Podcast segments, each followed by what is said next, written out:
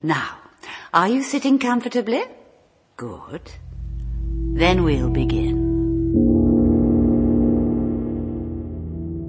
Guten Abend, meine Damen und Herren. Beim nächsten Ton ist es 20 Uhr, 15 Minuten und 0 Sekunden.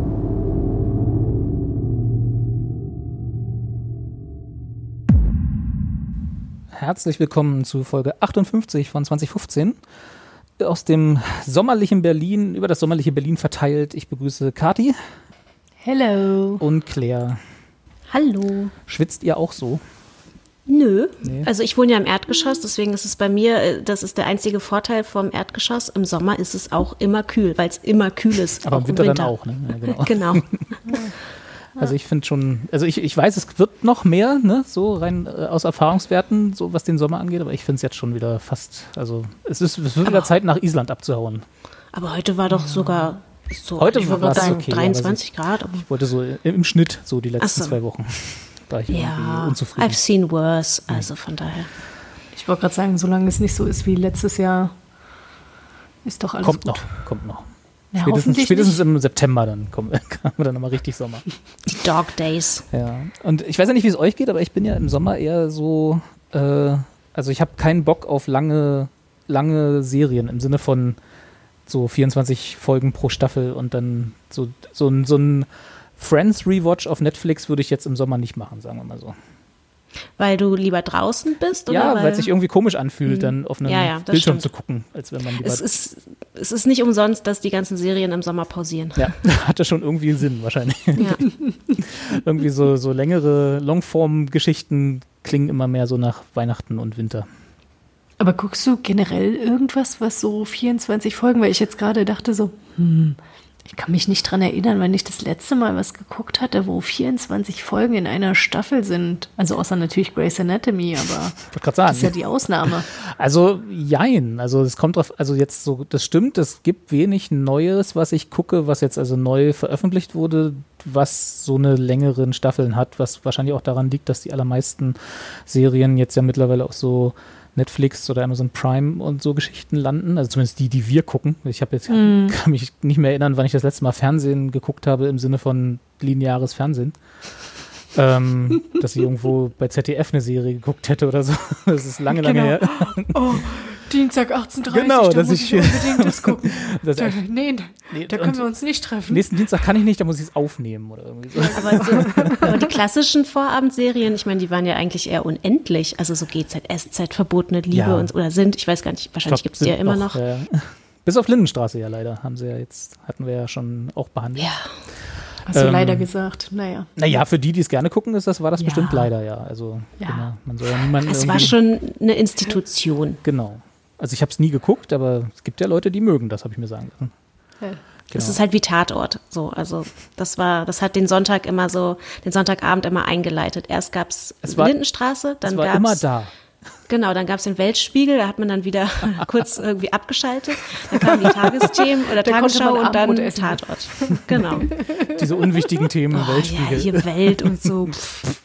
Nachrichten. Bring it on hier mit äh, die, der, die Polizei.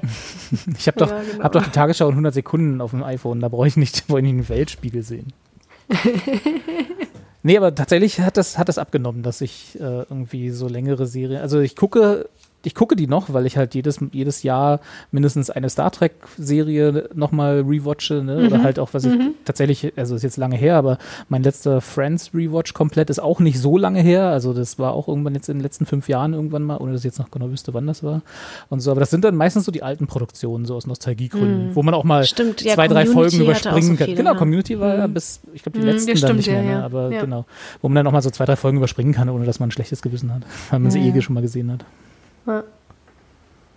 Ich hatte jetzt gerade auch überlegt und tatsächlich das Einzige, was mir so einfällt, sind dann, äh, ich sag mal so, äh, klassische äh, Animationsserien, ne? Irgendwie Adventure Time und Bob's Burgers, die kamen, kamen ja eigentlich auch immer in relativ Stimmt, hohen Nummern irgendwie daher. Ne? Ja, Aber da denke ich dann auch immer so, ja, pff, fair enough. Also, ich weiß nicht, Adventure Time, wo offiziell ja irgendwie eine Geschichte oder eine Folge ja auch immer nur so 10, 12 Minuten lang ist und bei Bob's Burgers irgendwie die 22 Minuten. Genau Ist ja dann auch okay. Und selbst da ist es auch nichts, also jetzt, wie gesagt, Adventure Time ist ja nicht meins, aber Bob's Burgers, ähm, da war, da war es jetzt auch nicht so schlimm, wenn man mal eine Folge verpasst oder so, ne? Das ist jetzt nicht irgendwie das Ja, Drama.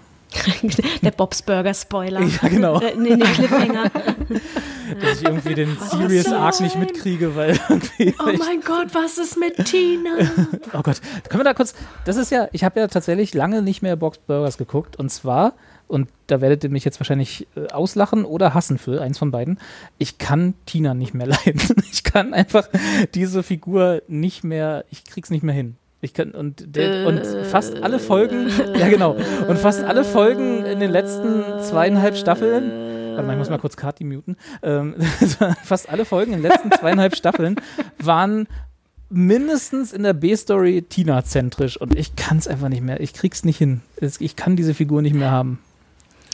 Interessant, also Ja. tatsächlich, ich, ich muss jetzt gerade mal zu Truck gehen, weil ich, das ist etwas, was ich zusammen immer nur mit dem angucke und da kann ich dir nicht sagen, wann wir aufgehört Ich hatte aber auch, ich gucke das das auch immer nur so phasenweise. Ja. Ich kann davon aber auch nicht zu viele Folgen auf einmal gucken, weil es ist dann irgendwann doch schon sehr, also es ist, ich weiß nicht, vielleicht werde ich auch einfach älter. Es ist schon manchmal dann anstrengend, weil es dann zu, zu, zu aufregend ist. Und ich finde jetzt zum Beispiel Louise, Ja. Die, die finde ich ja dann manchmal ein bisschen zu grell. Einfach so diese, so diese Die Stimme ich halt von, sehr. Ne? Da, da, von Kirsten Schaal Ja. so und ah, das ist dann manchmal, Ja. es ist dann too much. ja. da siehst du, da weißt du, wie es mir mit Tina Also- geht. Wir sind in der sechsten Staffel hängen geblieben. Ich weiß gar nicht, wie viele es Ahnung, gibt. was da gerade die aktuelle ist. Zwölf im Zweifel. Ich weiß es auch nicht. Ja. Warte, ich, ich gucke. Das ist so, aber das. Bob's Burgers gucke ich, guck ich so wie früher, weil, ne, wie, wie wir es gerade gesagt haben, so Elf. die Vorabend, da sag ich ja, vor, die Vorabendserien, wo man immer nicht wusste, in welcher Staffel man gerade ist, welche Folge da gerade kommt, aber es lief halt irgendwie. Mhm. Und so gucke ich, so gucke ich diese Serien. Also jetzt nicht nur Bob's Burgers, aber so die Aber die funktioniert ja auch so. Anime-Serien. Also, ja, genau, äh, da ist es völlig ne, egal. Ja. Das ist ja, meine Güte, wie bei Simpsons irgendwie. Ist Genau. ja auch egal, was da gerade ist. Hauptsache irgendwie, äh, Homer hat wieder Quatsch gemacht und weiß ich nicht. Keine Ahnung. Der dreieugige Fisch irgendwie springt aus dem Wasser. Aber bei South Park haben sie das doch irgendwann geändert. Also die waren ja, auch immer so lose Folgen und da haben sie, also ich habe es dann nicht gesehen, aber ähm, da haben sie doch dann irgendwann angefangen, eine handlungsübergreifende Staffel zu machen. Genau, das haben sie jetzt aber wieder zurückgeändert. Also, so, nicht, also es okay. gibt immer noch zusammenhängende Folgen, aber die letzte Staffel, wenn ich mich nicht irre, nur die letzte, aber da genau. Sie haben ja irgendwann angefangen, diese ganze Trump-Geschichte Mhm. äh, auf ihre Art zu begleiten. Und irgendwann haben sie dann eingesehen, dass alle Witze in Anführungsstrichen darüber auserzählt sind, für sie, also was, sie- was sie so in ihrem Kosmos machen können. Und haben dann gesagt, okay, wir gehen jetzt wieder zu loseren Staffeln zurück.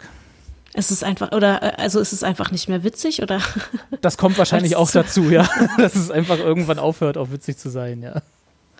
Ja, ja ein Naja, wenn dann Trauerspiel. die Realität schlimmer ist als quasi das, was man Als sich die Satire. ausdenkt.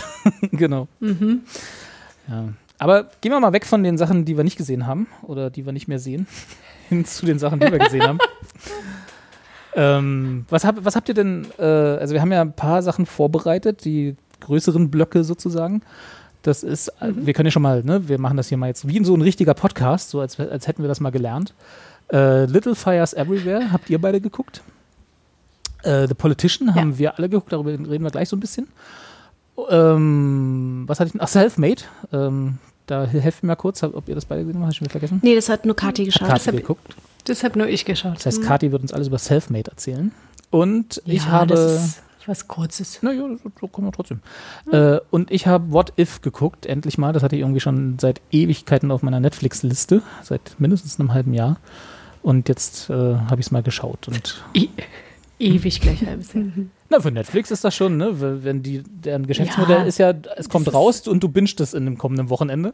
Und da ist ein halbes Jahr schon lange. Und wenn du es nicht, genau, und wenn du es nicht gebinged hast, dann spielen sie es dir aber so häufig rein, bis du es gebinged hast. Je- je- je- Jedenfalls, wenn du in dem Algorithmus in die Zielgruppe fällst, ja. Also da muss ich auch nochmal sehen. Da habe ich ja letztens auch schon wieder Stimmt. Fällst du da überhaupt in den, fällst du da in den Algorithmus? Also ich, ich kann mich nicht erinnern, aber ich habe das, glaube ich, mal tatsächlich extern beworben gesehen, also nicht von Netflix selber. Und hab, Möchtest du vielleicht einfach gleich darüber erzählen, weil ich weiß nicht, worum es geht, was If lass uns, lass uns das noch, also können wir gleich machen, lass uns, ich würde aber gerne am Anfang über The Politician mit euch reden.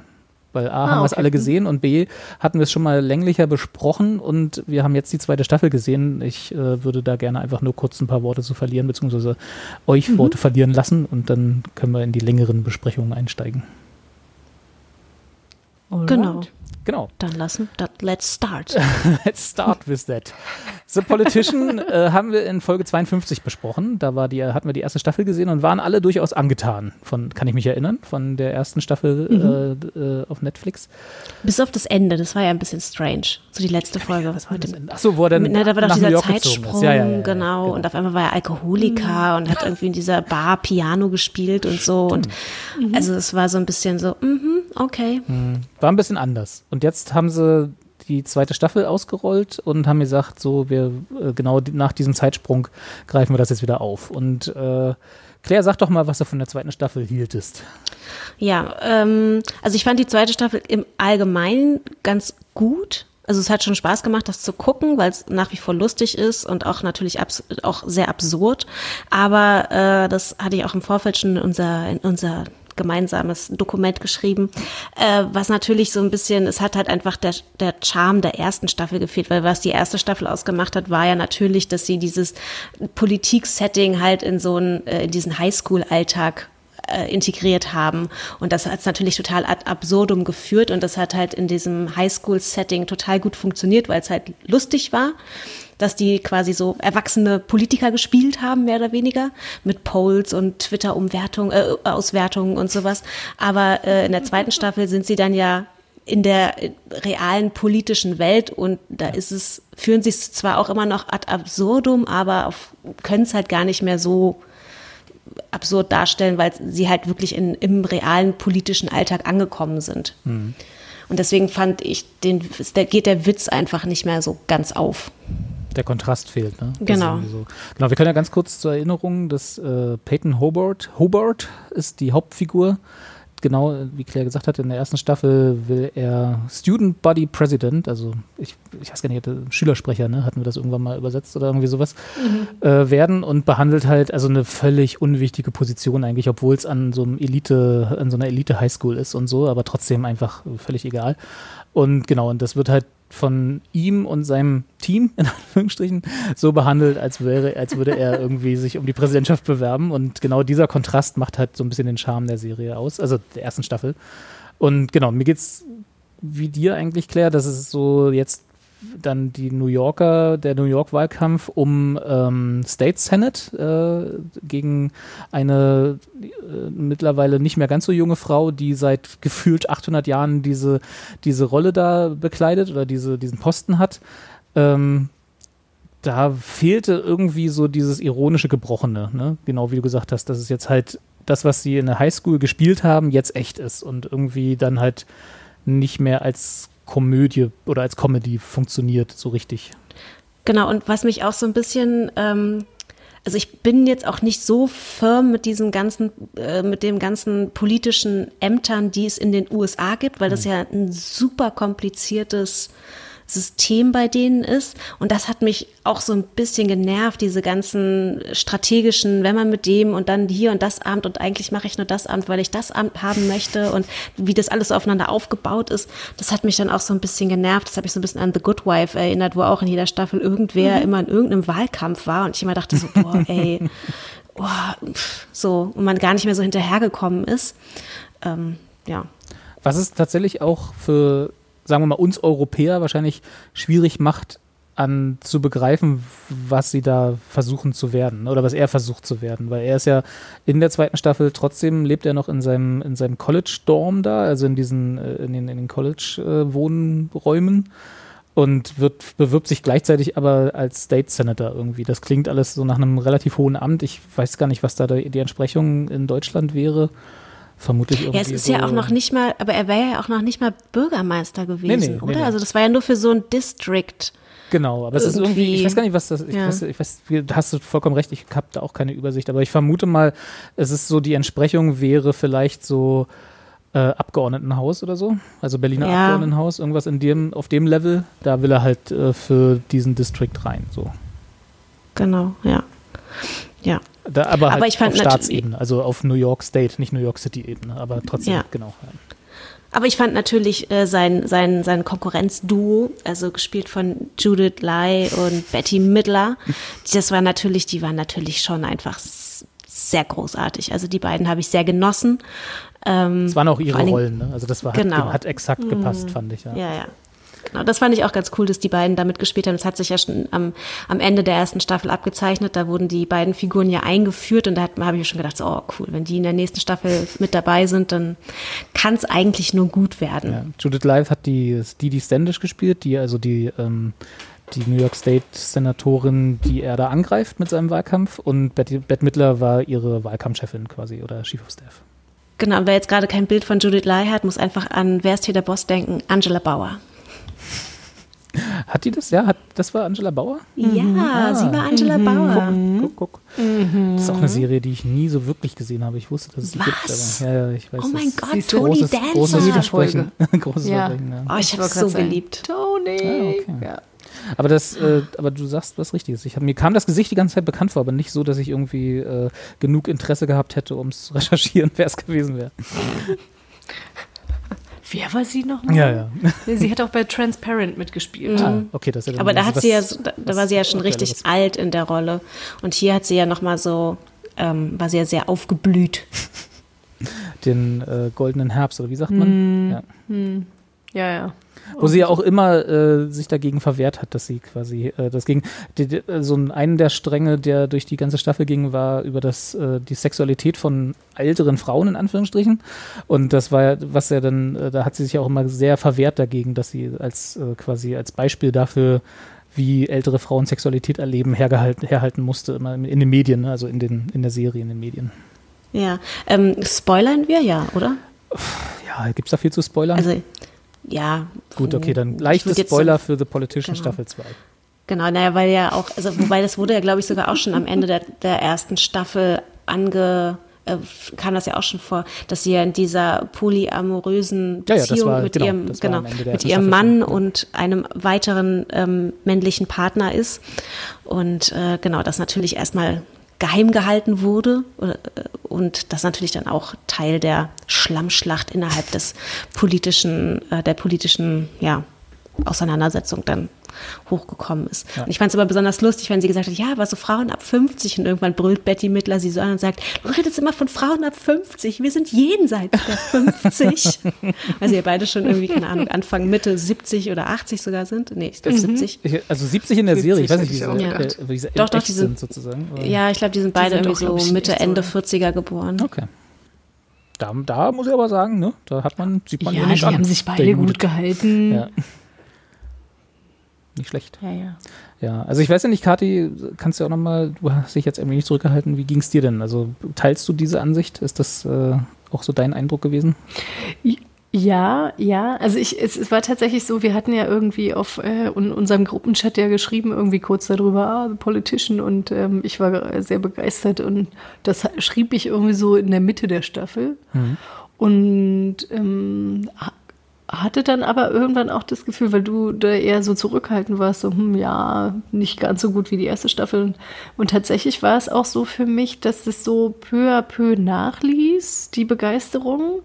Ich aber gar nicht so richtig sagen konnte, was es jetzt am Ende war, weil dieser Punkt von wegen, dass es dieses ironisch Gebrochene, dass es das nicht hatte, das fand ich nicht schlimm, insofern, als dass diese Figuren ja nichtsdestotrotz alle total überspitzt waren. Ja, so, ne? Irgendwie Extreme. Also gerade, also weniger jetzt irgendwie die beiden älteren Politikerinnen, als vielmehr irgendwie weiterhin dieses Peyton irgendwie mit seinem, mit seinem ganzen Staff-Team da, ne? wo man ja auch die ganze Zeit immer dachte, so, so also, wie, wie seid ihr alle drauf? Auch diese Beziehung, die er dann da, also so, sowohl mit seiner Freundin als dann auch er beginnt dann irgendwie ein Dreier, ähm, von sich dann auch fragt, so, also, wie Das habe ich auch nicht so ganz verstanden. Ist, ne? ähm, Ja, das fand ich irgendwie auch ein bisschen Ähm. strange. Also da habe ich irgendwie gar nicht so richtig verstanden, was für einen Sinn das jetzt irgendwie innerhalb, also äh, für die Story hatte. Das hat mich irgendwie, ja. Ja. Naja, und seine Mutter ist Ja. natürlich auch nach wie vor immer noch. Ja, wir haben ja über Gwyneth Paltrow letztens schon Ja. etwas gesprochen, über ihre äh, in echt äh, vorhandenen, sagen wir mal so, äh, Esoterik-Anwandlungen. Mhm. Und da hatten wir ja auch, als wir über The Goop Lab geredet hatten, hattet ihr nicht umsonst auch gesagt, dass es äh, dass sie ja auch in The Politician so eine eher esoterisch angehauchte äh, mhm. Hippie-Tante irgendwie spielt. Und das war diesmal gar nicht so im Vordergrund, genauso wie sie nicht so im Vordergrund war. Aber genau, sie hat ja jetzt in der zweiten Staffel, wurde sie ja dargestellt als so eine ähm, als so eine Frau, der einfach alles gelingt. Ne? Also die kann halt versuchen, was sie will und sie schafft einfach alles so mit auch. It's Charisma. Präsident. Richtig. Also, also einfach erst so. Erstmal ist sie ja Gouverneurin mit irgendwie einer 92 Prozent. Äh Ohne Wahlkampf. genau. Sie sagt, sie muss einfach nur sagen, dass sie es werden will und alle wählen für sie und so. Naja, und, und weil sie doch gesagt hat, sie möchte irgendwie Kalifornien ähm, auch von den USA abspalten. genau.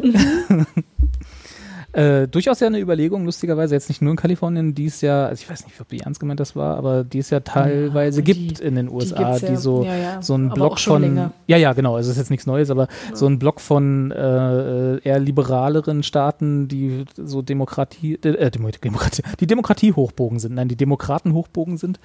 Ähm, das war ja tatsächlich schon mal so halb ernst äh, als äh, äh, öffentliche Überlegung, ob man nicht so einen Block machen könnte von Kalifornien mhm. und ich glaube so Washington und so, also quasi genau diese, diese Küste da so, dass die da so austreten aus der, aus der Union der USA. Das fand ich einen netten, netten Hinweis darauf, da, dass sie das einfach im Wahlkampf so, ja, ich Kalifornien soll hier weg.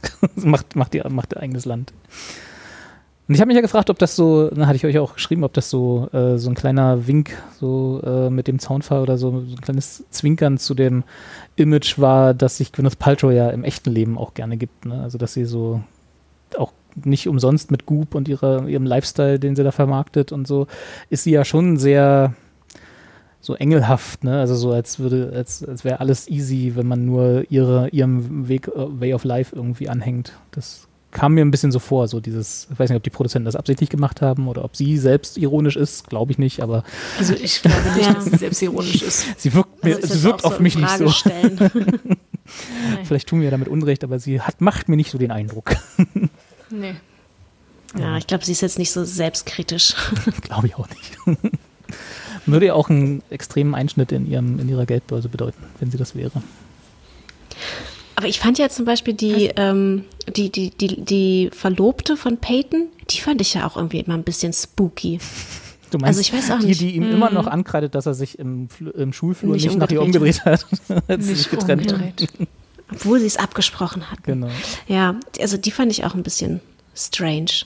Und was auch, was in der Serie auch nicht so gut funktioniert hat, ähm, also in der ersten Staffel ging es ja auch viel um den Verlust dieses einen Freundes, zu mhm. dem Peyton ja auch, ich weiß nicht, mhm. ja auch so ein, ja schon auch ein homoerotisches Verhältnis hatte, so. Ja, zumindest wurde es angedeutet, aber genau, es nie, ja. wurde, wurde nie explizit ausgesprochen, aber ja. Hm. Genau, der sich ja dann in der, in der, äh, in der Staffel umbringt. Ähm, und das kommt ja nur so ganz, der taucht halt immer mal so wieder als irgendwie so Figur äh, in, die er so, die er so sieht bei bestimmten Entscheidungen oder in bestimmten Momenten, taucht die auch immer wieder auf, aber sie hat eigentlich ja jetzt so in der zweiten Staffel gar keine Bedeutung so richtig gehabt. Ja. Das habe ich auch, das fand ich auch irgendwie ein bisschen merkwürdig, dass sie diese Figur da trotzdem immer noch wieder auftauchen lassen, obwohl sie dann letztendlich so bedeutungslos ist. Stimmt. Ich hatte so eine ähm, also ich brauche zwei, ich mal zwei Minuten Geschichtszeit. muss mal eine Geschichte erzählen. Äh, ich hatte damals, als ich noch ganz jung war, im, in, in, der Schule, äh, hatte ich ja, war eins meiner Lieblingsfächer war Deutsch und da äh, Aufsätze schreiben. Ne? Also es gab ja Diktate und Aufsätze, gibt es wahrscheinlich heute auch immer noch.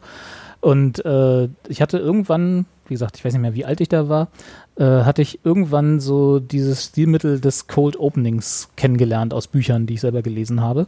Also, dass man einfach in eine laufende Geschichte einsteigt ne, und dann erst nach und nach äh, mhm. aufklärt, worum es geht und wer die Figuren sind und so. Und dann hatte ich das irgendwann, habe ich gedacht, so, ey, das versuche ich mal in einem Aufsatz. Und dann im Deutschunterricht hatten wir einen Aufsatz, habe ich das gemacht. Und dann hatte ich ein Lob von meiner Deutschlehrerin drunter mit einer fetten Eins und alles war super und ich war total stolz darauf, dass ich das geschafft habe. Und das ist und da hat, hat das auch so drunter geschrieben, so, ah, interessantes, interessant und war ja total coole Eröffnung und so. Da dachte ich so, cool. Und dann kam der nächste Aufsatz und hab, dann habe ich gesagt, okay, das hat funktioniert. Ich mache das genau das gleiche nochmal. und ich habe zwar immer noch eine Eins bekommen, aber darunter stand auch meine deutsche Lehrerin so, kenne ich das nicht irgendwo her? So, weißt du, so dieses, ey, nicht äh, das gleiche Gimmick fünfmal verwenden, so nach dem Motto, ne? Also das war halt so, war nett beim ersten Mal, aber beim zweiten Mal äh, wenn du genau dasselbe machst, passt halt nicht mehr, ist nicht mehr so originell. Und, und, daran hat mich die zweite Staffel von The Politician erinnert, weil ich halt irgendwie dachte, so, es war halt genau dasselbe wie die erste Staffel, minus der, mhm. dem Kontrast der Highschool, weil sie haben ja auch wieder eine Folge drin gehabt, was ich ja in der ersten Staffel total cool fand, äh, aus Sicht der Wähler, ne? Und das hatten sie dieses, haben sie dieses mhm. Mal ja auch mal mit diesem äh, Tochter, Mutter-Tochter-Pärchen dort, wo die Mutter mhm. äh, für ähm, die, die wählt oder zumindest wählen wollte und die Tochter, weil sie jüngere Generation ist, für Peyton und dann haben sie halt eine ganze Folge gemacht, wie die so ihren Tag verleben. Und genau das gleiche hatten sie in der ersten Staffel auch, was cool war, weil man da das mal aus der anderen, weil es da halt der Bruch quasi, wie unwichtig dieses Amt ist, für das sich Peyton bewirbt, so komplett ersichtlich war, weil sich keiner von den Wählern, also den Highschool-Schülern dafür interessiert hat. Und das fand ich halt in der ersten Staffel total cool. In der zweiten Staffel war es halt so, ah ja, jetzt ist die Folge dran, so, ne? Okay, und das ist wieder der Beat und der Beat. Und es war halt so genau dieselbe Formel, nur sie hat nicht mehr ganz so gut funktioniert. Deswegen hat mich das an meinen Deutschunterricht von früher erinnert. Ja, das stimmt. Das, äh, da kann ich nur zustimmen. Ja. Hm. Aber es war trotzdem, also es klang jetzt alles so negativ, aber ich fand, also ich hatte trotzdem Spaß, aber es war wieder, es war nichts mehr Besonderes irgendwie so im Vergleich zu der ersten Staffel, die ich halt mal was als was ganz anderes und mal was ganz Originelles wahrgenommen hatte. Und irgendwie haben sie es diesmal mhm. nicht geschafft, das noch mal, mich nochmal so zu fesseln. Ich fand es halt, was, das Einzige, was ich, ähm, also was, naja, originell jetzt, jetzt auch ein bisschen hochgestochen, aber was ich zeitgemäß, sagen wir es mal so, fand, war, dass sie halt äh, diesen Generationenkonflikt hatten, ne? dass halt die, die ähm, für diese klassischen, ja, älteren Werte halt steht und äh, dass Peyton sich halt so diesen ganzen Klimaschutz und Klimawandel und sagt so, hey, wir müssen jetzt handeln, ähm, eingesetzt hat und da natürlich deswegen auch so viele aus der jüngeren Generation äh, ihm, sich ihm angeschlossen haben. Ja. Das fand ich so als einziges okay. Das war noch ein guter, noch ein guter Twist, aber jetzt auch nicht, dass man sagen könnte, mindblowing. Hm. Ja, und es war ja auch, ne, das war, es war ja nicht so, dass er damit angefangen hätte. Also er hat halt gesehen, dass diese mhm. Bewegung irgendwie auf ihn reagiert und hat sich dann halt gesagt, okay, das nutze ich als politisches Kapital sozusagen. Also das ist halt mein Thema, was ich besetze, was äh, die, die nicht hat. So, das war ja, war, was eine nette, also man, ich weiß ja nicht, wie es euch geht, aber so, man hat ja selten, glaubt man ja Leuten, die sich dafür, also, oder anders gesagt, ich kenne wenig Politiker, die sich dafür einsetzen, denen ich zu 100% abnehme, dass sie es aus Überzeugung machen und nicht aus äh, Berechnung. So, und das war halt so diese, diese Schiene, fand ich ganz nett. Ja. Und das Schnick, Schnack, Schnuck fand ich auch gut. Ach ja, das war, das ist jetzt aber wirklich Spoiler, ne? Am Ende, so. die, das macht ja nicht, wir haben ja Spoiler gesagt, aber äh, genau, die Wahl am Ende ist ähm, aus verschiedensten Gründen, das wollen wir mal nicht spoilern, äh, geht halt äh, komplett unentschieden aus. Und äh, das gibt's ja tatsächlich in den USA. Habt ihr mal diese Town Hall Meetings in den Primaries gesehen oder so, wo dann auf, in so in so Städten äh, oder aus so, so Flächenstaaten Leute in der Tonhalle zusammenkommen und dann halt, äh, wer am lautesten schreit, dessen Kandidat gewinnt und oder halt, wenn es ein Unentschieden gibt, werden so Straw Polls gemacht, ne? Also da werden dann halt wirklich so Strohhalme gezogen und wer den kürzesten zieht, hat verloren. Mhm. Also das gibt's ja, gibt's ja tatsächlich als politisches Mittel. und, sie, und die beiden entscheiden sich dann aufgrund des Ties für einen Schnick-Schnack-Schnuck-Wettbewerb, was sehr schön äh, das ein bisschen karikiert, ja. Und dann gibt es mhm. ja eine halbe Folge lang, wie sie Technik Taktiken üben für Schnick, Schnack, Schnuck und wie sie trainieren und wie sie äh, mathematische Modelle entwickeln, wer irgendwie wie. Das fand ich tatsächlich auch sehr unterhaltsam. ja, das ja. war wirklich also sehr wenn schön, der X, dann, dann genau. kannst du davon ausgehen, dass der nächste beim nächsten ist. ja. Aber vielleicht muss man das halt, also ich, ich verstehe quasi die Kritik, auch wenn die quasi nur so, ne, also eher seicht ist ja. im Sinne von, das, man fühlt sich ja trotzdem gut unterhalten. Also ich verstehe das schon, aber vielleicht muss man das auch eher aus einer Perspektive sehen. Ähm, na, wir, wir versetzen uns jetzt mal in so einen, ich sage jetzt mal in Anführungszeichen, typisch klassischen amerikanischen äh, äh, FernsehzuschauerInnen und ähm, dann ist er, hat, das hat halt eine Form von politischer Bildung. Ne? Das ist halt, hat halt, ich habe das dann ab einem bestimmten Punkt auch eher als so einen Bildungsauftrag verstanden. Okay, das wird jetzt hier auch so ein Thema abgearbeitet, irgendwie mit dem Umweltschutz. Das kann man denen schon mal ein bisschen näher legen. Ja, ja aber haben sie ähm, dafür, also dafür fehlte mir einfach dann nicht, um nicht zu sagen der Tiefgang, aber zumindest die Erklärung oder zumindest eine, eine, so ein halber Satz hätte ja schon gereicht hier und da, wo man dann erklärt, warum quasi die junge Generation das als das wichtigste Thema irgendwie ansieht. Da Ach naja, ich, also das, das fand ich schon, dass das deutlich wurde irgendwie. Also gerade auch in der Folge irgendwie mit der, mit der jungen Wählerin. Ne? Okay, das stimmt. War Ja, schon das- irgendwie. das also da, da hatte ich irgendwie, und dass, es, dass das nicht sein Thema war, das ist ja auch okay. Also das fand ich, weil am Ende ist ja auch dann egal irgendwie, welches sein Thema gewesen wäre. Ne? Ähm, Nee, aber tatsächlich, pff, weiß ich nicht, weißt du, wenn ich, wenn ich mir dann halt irgendwie wirklich eher sage, so, das, das ist ein Thema irgendwie, was halt äh, in allen Medien und halt auch irgendwie in quasi der Erzählform, dieser Art von Erzählform irgendwie ähm, halt verarbeitet werden muss oder halt irgendwie präg, prä, also prägnanter, wie auch immer, äh, ähm, be bewusst werden muss ähm, auf so vielen verschiedenen Ebenen, warum nicht auch da? Also damit konnte ich dann halt auch irgendwie gut leben. Ja, ich glaube, das ist eine ganz gute Zusammenfassung für die zweite Staffel. Ich konnte da gut damit leben. Genau, Ja, Bewertung und wie gesagt, kann man ich mitleben. Fühlt, fühlte mich, ich fühlte mich trotz allem, also auch ne, trotz dieser Sachen, wo man manchmal so dachte, hä, hm, fühlte ich mich trotzdem sehr gut unterhalten. Ja, das stimmt. Jetzt werden wir mal sehen, ob es noch eine dritte Staffel gibt. Ne? Der, das Ende der zweiten ist ja auch wieder sehr, ähm, also nach dem Motto, der nächste Schritt in der Politikerkarriere steht an. D- Das wäre insofern interessant, als dass ich mir da vorstellen kann, wenn man das hinbekommt, also das auf eine Ebene zu bringen, die dann eher in Richtung Weep geht, dann kann es lustig werden. Ja, also da muss, da muss es halt irgendeinen Twist geben, da muss es irgendwie eine andere Art der Erzählform irgendwie geben als die der bisherigen zwei Staffeln. Ja, das stimmt. Damit das nochmal tragfähig ist. Ne? Wobei also Wieb bei- ja sehr davon gelebt hat, dass sie quasi, also, ne, also sie als, als Politikerin ja ihre, ihre Grenze ihr, äh, aufgezeigt bekommt. Ne? Also sie hat, sie hatte ja Ambitionen und war ja dann auch kurzfristig, äh, Spoiler für Wieb, Mhm. Fragezeichen, kurzfristig äh, mal Präsidentin. Aber der, der Grundgedanke von Wieb war ja dann, äh, sie will immer, schafft's aber nie. Mhm. Und das ist ja quasi genau das Gegenteil von dem, was der Politician ist. Er, der hat ja, also obwohl man könnte es dann natürlich auch wieder brechen und sagen, okay, der hat zwar Ambitionen seit der, seit der Highschool, aber er kriegt es halt nicht hin. Und der hat ja auch noch nie eine Wahl gewonnen. Das ist ja auch ein Thema aus den zwei Staffeln. Ja, ja, stimmt, ja, ja. ja. Ach, stimmt, ja. Naja, Ja, mal aber sehen, mal ob wir gucken. ihn dann doch Mal im gucken, Weißen was- Haus sehen. Ja, wäre ja die logische Konsequenz. Ja, daraus. also äh, ich kann mir gut auch vorstellen, dass man sagt, irgendwie nach zwei Staffeln jetzt ist gut, aber auf der anderen Seite, wir wissen natürlich auch, je nachdem, wie erfolgreich jetzt die zweite Staffel gelaufen ist, ähm, gibt es bestimmt den äh, ein oder anderen Studioboss, der dann sagt, naja, da müssen wir unbedingt noch eine dritte Staffel hinterherlegen, weil es lief so gut. Na, der Studioboss wäre in dem Sinne Netflix dann, ne? Die Ja. sagen, äh, zumindest drei aus Berlin haben es geguckt. Das muss reichen. Genau, das muss reichen. Na, oder es fällt dem gibt's dazu schon Corona-Bildschirm. Hm? Gibt es dazu was? Nee, also ich habe noch nichts gelesen. Das, das ist ja Dass man- erst. Achso. Nö. Nö. Ich weiß auch immer gar nicht, welch, ab wann Netflix das immer so bekannt gibt. Variiert wahrscheinlich auch, ne? Also ich glaube, die zweite Staffel haben sie gar nicht so lange beworben. Das war jetzt mehr oder weniger, hier ist sie, so, guckt. Das ist aber Hm. auch, glaube ich, es ist auch, glaube ich, keine große, äh, keine große Serie für die. Also im Sinne von, ne, so, keine Ahnung, hier so, so eine Überserie, mit der sie jede Plakatwand in Berlin zu, zu kleistern oder jede, jede Haltestelle Mhm. irgendwie bewerben. Das gibt es da einfach so. Ich weiß gar nicht, ob, wie, wie hoch das angerechnet wird da bei denen.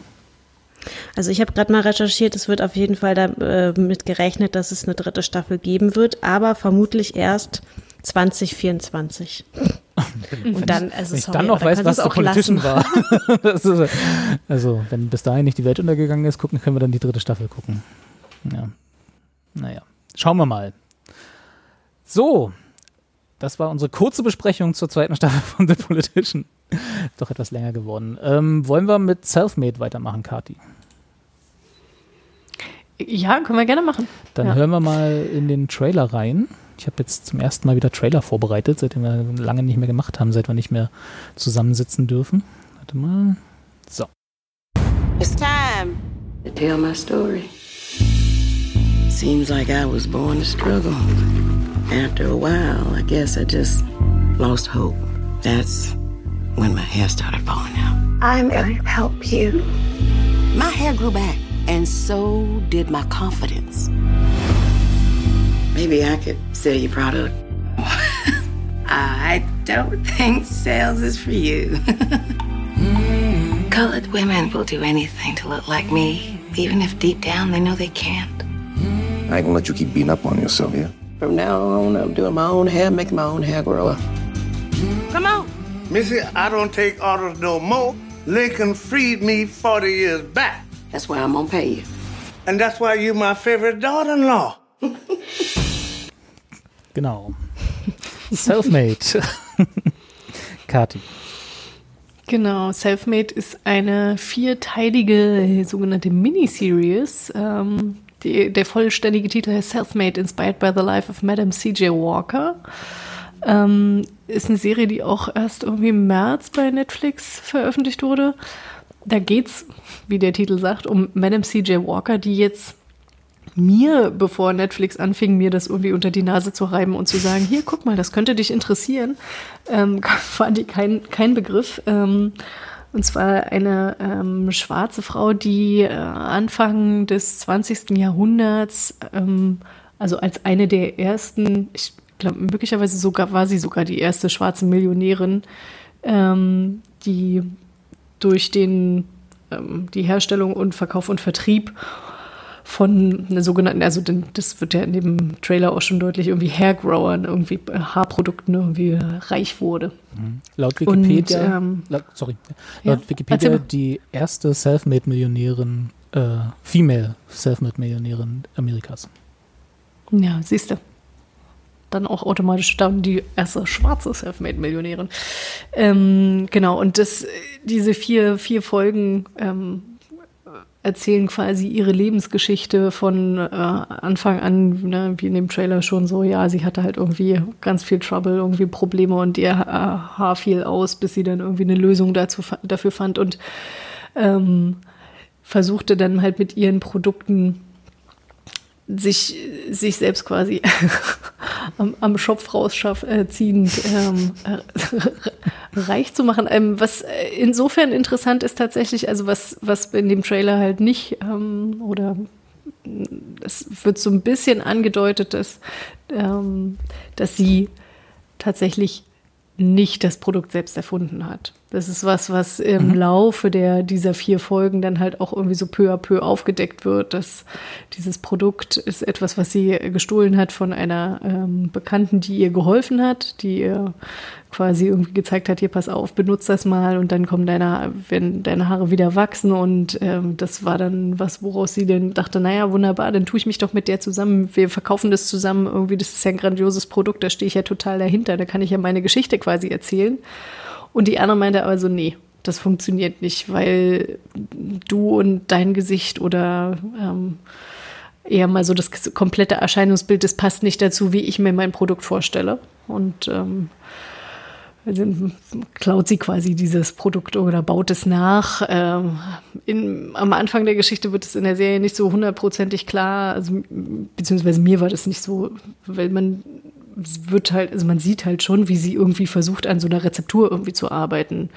Dass sie versucht, irgendwie die Rezeptur des Originalrezepts irgendwie eins zu eins nachzubauen, dem war mir nicht so hundertprozentig, also dessen war ich mir beim Schauen nicht so hundertprozentig bewusst.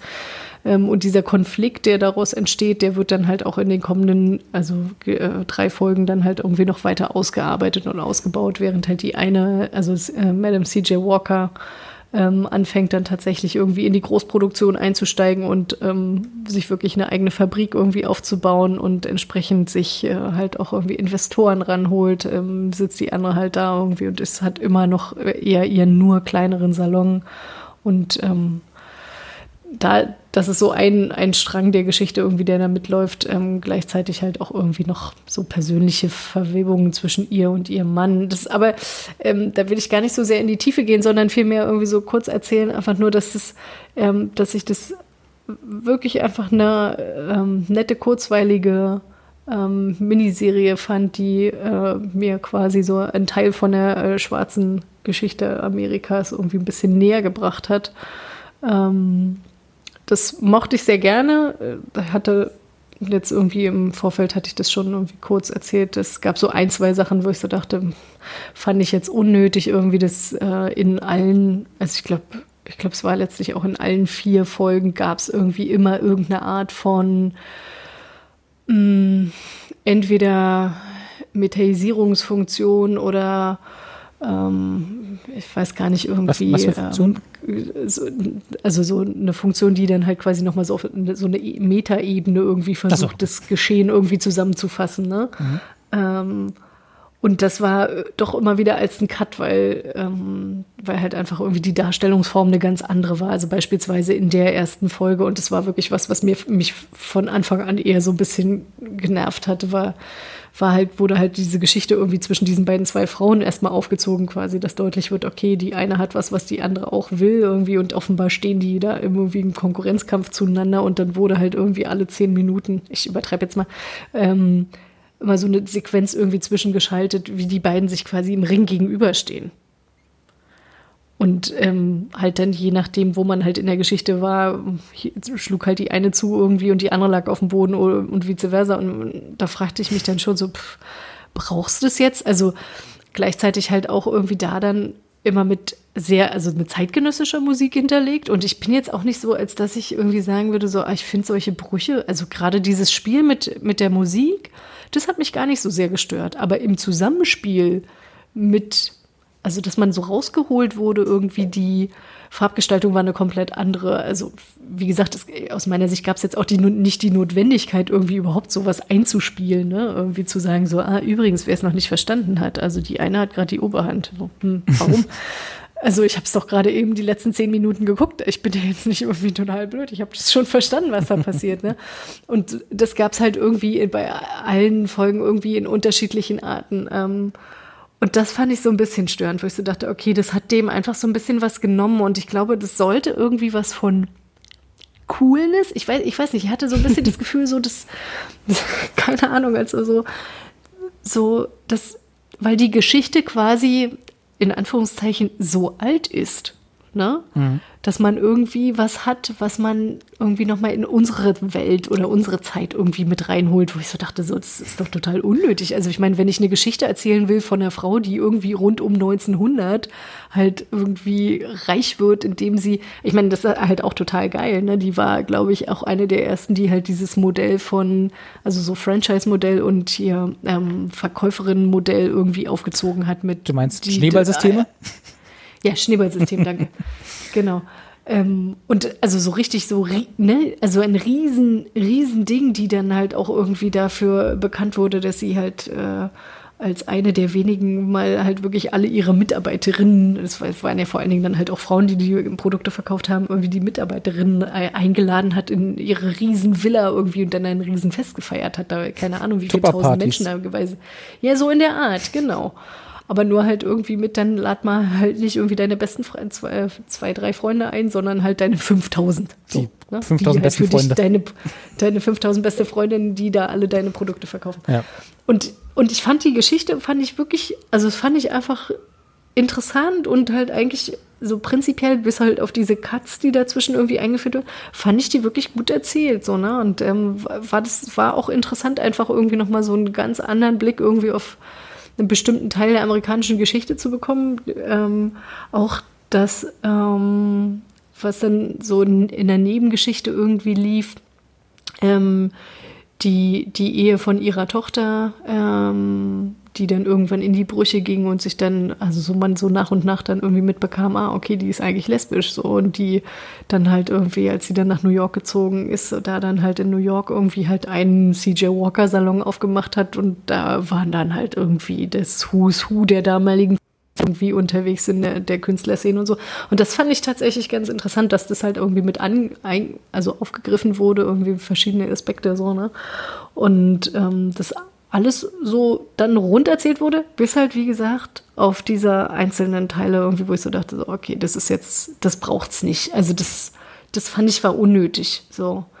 Ich fand äh, die Art und Weise irgendwie, wie die Figur dargestellt wurde oder also diese äh, Frau irgendwie, von der erzählt wurde, das war schon nah genug irgendwie an der heutigen Zeit, um mich abzuholen, ne, um zu zeigen, okay, die hat halt auch Pro Probleme gehabt, der, die war halt nicht so einfach irgendwie, ne? Und hat aber irgendwie versucht, das Beste aus ihrem Leben zu machen und ähm, hat sich da halt auch irgendwie entsprechend, weiß ich nicht, gegen Männer und auch ihren eigenen Mann irgendwie durchsetzen können. Das fand ich irgendwie, das reichte dann halt auch einfach so. Ich fand, es hatte genug Tragkraft, als dass es jetzt nicht noch irgendwie so, naja, weiß ich nicht, so Shishi am Rande bedarf. So. Shishi ist schön, ja. Gibt Ja, es das Produkt war denn ich- heutzutage noch? Weißt du das? Äh, das ist eine gute Frage. Ehrlich gesagt, das kann ich dir gar nicht. Warte mal, Madame C.J. Walker. Während du suchst, Es ich gibt habe langen, also das ist, so. das gibt tatsächlich, einen- gibt einen langen, interessanten Wikipedia-Artikel über Ja. sie. Ähm, unter anderem auch über die Konkurrentin, die sie da hatte, die in Mhm. der Serie, wenn ich das richtig sehe, Eddie hieß, ne? oder Adi, oder je Mhm. nachdem. In äh, Real Life wohl äh, Annie Turnbow Malone. Mhm. Und die war nämlich übrigens die erste First African American Woman to become a Millionaire. Also die Ah, ja. äh, Madame C.J. Walker war die erste Selfmade-Millionärin. Äh, Female Ah, okay, Selfmade-Millionär. Und die Annie, also ihre Konkurrentin, für die sie ja, die war schon Millionärin, als sie angefangen hat, für sie zu arbeiten. Mhm. In, Im echten Leben. Habe ich mal so währenddessen ein bisschen. Aber das war auch eine gelesen. schwarze, oder? Ja, ja, ja, ja. Okay. Hm. mh, allerdings, also in der Serie so dargestellt, dass die, ähm, also da, da hatte ich das. Das Also war die, die im so, Trailer als gesagt hat, äh, alle wollen so aussehen wie ich, ne? Alle wollen so aussehen wie ich, weil die sehr eine relativ helle Haut hatte und halt auch, ich sag mal, ein relativ, äh, na, also wenig krause, lockige Haare. Also Hm. sie waren halt lockig, aber nicht halt kraus oder das, was halt irgendwie als, äh, ja, ich sag jetzt mal in Anführungszeichen ja häufig dann als nicht schön irgendwie äh, damals definiert wurde. Ja. Aber um nochmal kurz so, zurückzukommen zu der Frage, also tatsächlich die äh, Firma ist 81 eingestellt worden. Ah, okay. Also das gibt es jetzt nicht mehr. Genau. Ich meine, wenn man liest, was es war, also dieses ähm, Petroleum-Jelly mit ein bisschen äh, äh, komischen chemischen Zusätzen, weiß nicht, ob man das heute noch so verkaufen könnte. da kommen wir schon sehr in den, ich meine, in den dafür- Goop-Bereich. Da hat man ja dann Produktentwicklungsabteilung, Ja, ja, ne, die sich darum kümmern irgendwie. Also insofern könnte man, was hätte man können. Gesundheit. Äh, Genau. Danke. Was ich auch gelesen habe, ist, dass die Madame CJ ist anscheinend schon 1919 gestorben. Also die Mhm. Serie bzw. die Geschichte über die, der Zeitraum, den sie da beschreibt, äh, war ja irgendwie ähm, Jahrtausendwende, ne? Also oder Jahrhundertwende, nicht Jahrtausendwende. Ähm, Genau. äh, Naja. So 1904 hat sie ja wohl angefangen für diese Annie Eddie oder wie auch immer man sie nennen will zu Ja. arbeiten. Und das war ja dann gar nicht so lang, ne, dass sie da irgendwie Nee, äh, nee, nee. Spaß an ihren Millionen, beziehungsweise laut Wikipedia äh, zu, zum Zeitpunkt ihres Todes äh, zwischen einer halben Million und einer Million Dollar wert. Also sie selber, Mhm. sozusagen nicht die Firma, aber die selber. Ähm, was natürlich mit Inflationsausgleich und so heute jede Menge Geld ist, so, aber und wahrscheinlich auch Mhm. damals jede Menge Geld war. Aber das waren ja dann quasi nur, ja weiß nicht, 15 Jahre, ne, die sie irgendwie Spaß Ja, ja. an ihrem Reichtum hatte, haben können. Genau, ja, ja. Nee, das ist tatsächlich, also das wird auch dann entsprechend so erzählt, ne, dass sie halt selber auch irgendwie, die ist verhältnismäßig jung gestorben, ähm, weil, ich weiß gar nicht, 51, ja 51 genau, sie hatte ja. halt Mhm. einfach, einfach irgendwie, Äh, Nierenprobleme zusammen. hat sie. Ja, Nieren, Nieren, ja. Äh, Nierenversagen. Aber würdest du trotzdem die Serie auf jeden Fall empfehlen? Ich würde das, ich würde das wirklich für jemanden empfehlen, der so Lust hat, also sowas auf was Kurzes. Weil das ist halt mit vier Folgen, irgendwie hat man es schnell geguckt. Das ist rund in sich stimmig äh, soweit. Ähm, und ich finde tatsächlich, also dieser Punkt, einfach so ein bisschen so äh, schwarze Geschichte irgendwie nebenher erzählt zu bekommen. Ähm, klar, auf jeden Fall kann Hat man ja auch nicht so oft, ne? Also das ist ja so mal der Blickwinkel von aus einer Kulturrichtung, die man, Mhm. die ja sonst einfach auch nicht stattfindet in gerade in diesen Geschichten, so sagen wir mal Anfang der 20er Jahre, wo ja äh, die weiße äh, Geschichte genug mit sich selber zu tun hatte, da äh, Richtung, Mhm. Ja, erst, ja.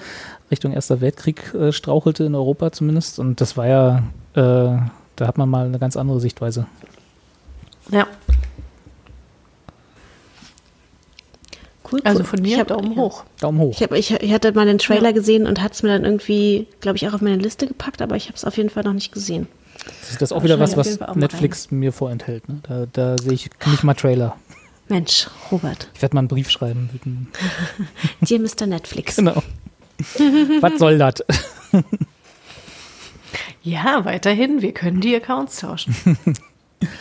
Aber das sind ja, äh, warte mal, das sind vier Folgen, a dreiviertel Stunde rund, also jetzt nichts, was man wahrscheinlich Mhm. Ja, auch von der von der Thematik her, was man unbedingt wegbingen würde. Da muss man vielleicht vielleicht mal drüber nachdenken, was man gerade gesehen hat, oder? Das klingt jetzt nicht so nach einem viel gut. Mm. Äh, Naja, viel gut. Nee, nee das, aber es ist jetzt auch nicht, nicht so, dass es irgendwie überdramatisiert würde oder so. Mhm. Es ist schon was, was man hintereinander, also ich habe das schon hintereinander weggeguckt, weil es halt einfach wirklich, also doch auch trotz der Thematik irgendwie und ich, ich sag mal jetzt mit dem Konfliktpotenzial, ähm, gleichzeitig irgendwie eine gewisse Leichtigkeit hat im Erzählen, dass ich nicht das Gefühl hatte, so, "Ugh, jetzt habe ich jetzt hier irgendwie einen Stein im Magen und jetzt weiß ich nicht, wie ich damit irgendwie umgehen soll, ne? sondern ja, okay, die hat halt irgendwie äh, Probleme gehabt, halt auch irgendwie, weiß ich nicht, beispielsweise, dass ihr Mann dann fremdgegangen ist, ne? Ähm, aber pff, so wie sie, wie sie dann dargestellt wurde, wie sie damit umgegangen ist, dachte ich so, ja, okay, alles klar. Also die war schon, wusste schon, was sie wollte, irgendwie war da in dem auch äh, recht resolut. Ja. Mhm. ja. schön, äh, laut Wikipedia habe ich gerade nochmal, es ist komplett in Kanada gefilmt worden. Das heißt also äh, amerikanische Geschichte mit den äh, Text-Credits aus Kanada verfilmt. Ja, aber da habe ich, das habe ich ja häufiger, dass ich denke, so, dass die ja einfach alle immer nach Kanada gehen zum Ja, ja. Drehen. Kriegen sie halt Geld für. Ist es da billiger oder? Ja, ja, da müssen sie nicht so viel Steuern zahlen. Ich glaube, die kriegen da Steuererleichterung. Das, weil die Kanadier. Ja, und ich meine, wenn, wenn dann da halt irgendwie einmal das so gut aufgebaut ist und da halt entsprechend die Technik ist, das ist ja wie äh, viel halt auch irgendwie in Tschechien gedreht wird, ne? Ja. Oder in Babelsberg. Ja, oder in Babelsberg, ja. Genau, wahrscheinlich gab es irgendwelche äh, Filmförderungen und so noch dazu und dann Hm. kommen sie halt nach Kanada. Ja. Und das, weil der Trailer klang ja schon sehr südstaatig, ne? Also so ähm, mit relativ breiten. Ja, ja, ja, sie, aber sie zieht dann auch um. Also da, man, sie zieht mehrmals um in ihrem Leben und das wird dann quasi auch irgendwie erzählt. Ja, okay. So, ne, das, also das kriegt man dann auch entsprechend mit. Nee, deswegen hat es mich bloß also amüsiert, so Ja, der ja. komplette Gegenentwurf. So Kanada und amerikanische Südstaaten sind ja nun Ja, so quasi äh, weit voneinander Hm. entfernt. ja, ja, Schön, aber Daumen hoch. ja, Gut. ja. Vielleicht, das, ich tue das mal, warte mal, ich tue das hier mal live auf meine Liste bei Netflix, jetzt gerade hier, während wir äh, Sendung machen. In der, genau, Klick. In der Hoffnung, dass mein Algorithmus langsam aber sicher mal aufgeweicht wird, dass ich da mal andere Dinge empfohlen bekomme, hier, Herr Netflix. hol mich aus der weißen äh, Genau. Cis-Männer-Bubble raus, Echt, ey. Netflix. Geht also nicht weiter. Ah, du, dann, also wenn es darum geht, dann kann ich noch sagen, die letzte Staffel Queer ist das wusste ich, das war so klar, dass, Das war klar. dass das, dass das Da, jetzt da kommt. Kann ich übrigens nur mal den, den, ähm, den Brückenschlag nochmal machen zu The Politician. Daran musste ich nämlich auch denken, als ich The Politician geguckt hatte. Es gibt diesmal in der aktuellen Queer Eye Staffel eine Folge mit einer jungen, ähm, ich glaube auch Klimaaktivistin, ähm, die halt auch irgendwie dann von den, von den Queer Eye Boys irgendwie besucht wird und äh, ja, das fand ich, fand ich irgendwie so lustig, weil ich so dachte so, hm, also die, das Mädel, was sie bei The Politician dargestellt haben, das hätte jetzt auch die andere sein können. Also, es Ähm. wirkte doch sehr, sehr nah an der Realität. Ich muss ja zu meiner Schande, ich weiß nicht, ob es zu meiner Schande, aber ich habe ja noch nie Queer Eye gesehen. Ich habe das ja bloß immer gehört. Ich, weiß, dass das gibt. auch noch nicht. Äh, das ist so ein äh, Makeover-Gedöns, ne?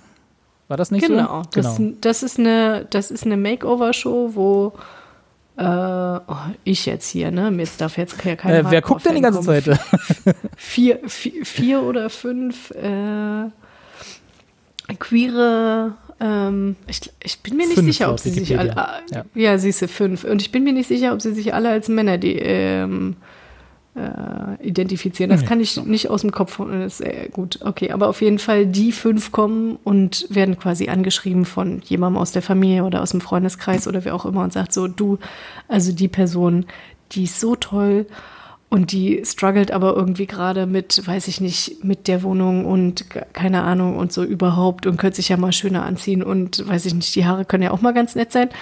Ähm, und dann kommen die fünf Boys und dann helfen die denen irgendwie innerhalb von einer Woche. Und in dem Fall war das halt irgendwie die, ich sag jetzt mal Klimaaktivistin, die halt irgendwie so sehr in, in diesem Drang nach Veränderung irgendwie gefangen ist, lebt in einem Haus zusammen mit den Leuten, mit denen sie tagtäglich zusammenarbeitet. Also es ist quasi halt so eine halbe Work- und Friends-Community so. Also dass man halt irgendwie, sie kam da halt auch nicht richtig aus ihren Themen irgendwie raus und war halt total angestrengt und du hast richtig gesehen, so, Okay, krass. Also dieses, ich weiß gar nicht, 17 oder 18 Jahre altes Mädchen, das möchte man eigentlich nur in den Arm nehmen, so. Und das machen die jetzt auch, ne? Die machen dann halt quasi auch nichts anderes, als dieses Mädchen in den Arm zu nehmen und zu sagen, das ist super, so wie du bist.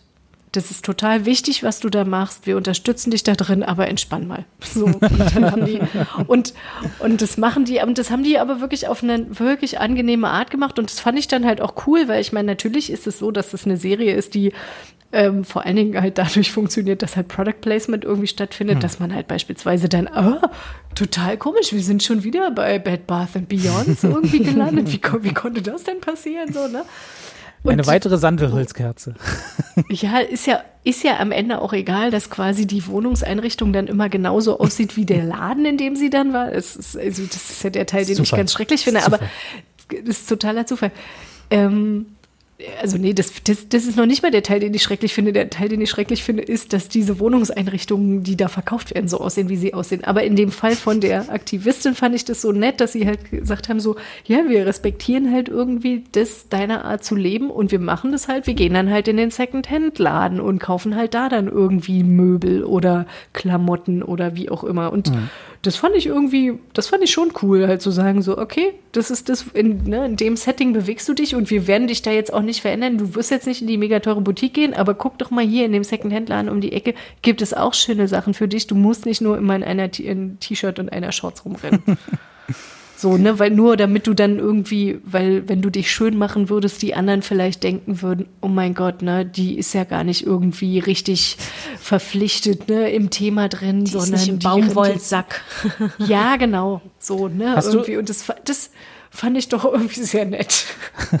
ja. Hast du früher äh, diese ganzen äh, Makeover, also das waren ja in Deutschland meistens so äh, Heim, also so Wohnungs-Makeover-Sendungen, ne? Das, das, was du jetzt erzählt hast, hat ja. Wo macht- Tine Wittler kam? Genau, Tine Wittler und Ene von der Mike Locklis und so, ne? Fox macht Das also hab ich nicht schon wirklich geguckt, zwei- tatsächlich. 25 Jahren gefühlt. Ja. Das, achso, okay. Also, weil das klingt jetzt genau so, nur halt mit dem Gimmick, dass es halt fünf, äh, äh, ja, sagen wir mal, schwule Jungs sind, die da, weil da macht ja der Sendungstitel Sinn, ne? Queer Eye, quasi das, äh, Ja, ja. Der, der Blick aus dem Queer Eye äh, auf, auf eine Situation, um das irgendwie zu verändern.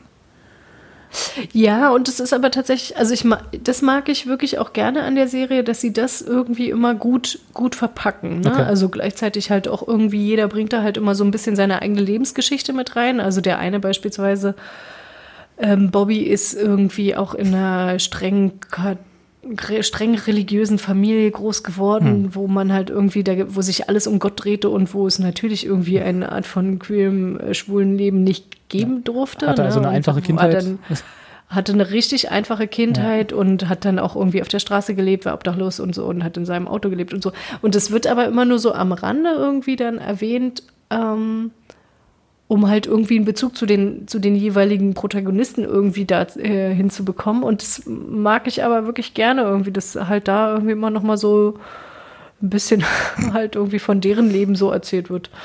Ähm, ja. Ja. Ich habe mal nebenbei so Das- ein bisschen gewikipediat äh, und habe gesehen, was ich nicht wusste, ich weiß nicht, ob du das wusstest oder ihr, ähm, es gab tatsächlich eine, den Versuch, nennen wir es mal, äh, einer deutschen Umsetzung davon.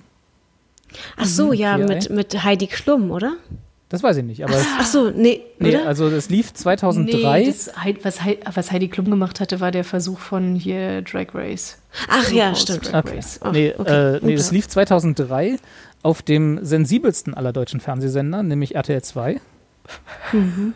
Und jetzt könnt ihr fünfmal raten, wie der Titel war dieser Sendung. Weil Queer Eye kannst du ja einem deutschen Fer Fernsehpublikum nicht zumuten, die wissen nicht, was das, Das- heißt. Quere Auge. Das wäre auch nicht. Das schwule Auge es oder wäre was? es wär besser als das, was es war.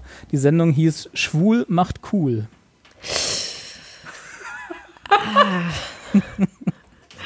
Okay, yo, Heim yo. dich oder ich fress Und hat, wenn ich das hier richtig sehe, genau für acht Folgen lang war es on air. Oder ich weiß nicht, ob die acht Folgen on air war, aber acht Folgen wurden produziert. Und danach war es auch vorbei. Schwul macht cool. Und Und dann läuft es auf RTL 2, da weißt du, was du erwartest, was du davon zu erwarten hast. Aber waren da irgendwelche bekannten äh, Schwulen. Nee, oder? Es, es gibt auch dafür keine Wikipedia-Seite, das ist nur gelistet. Das ist auch besser so. Wahrscheinlich ist es besser so, ja. Das ist so etwas, was wahrscheinlich in den Annalen der Fernsehhistorie in den, irgendwo in einem Archiv ganz links unten liegt und nie jemand irgendwie wieder äh, ernsthaft hervorkramen will.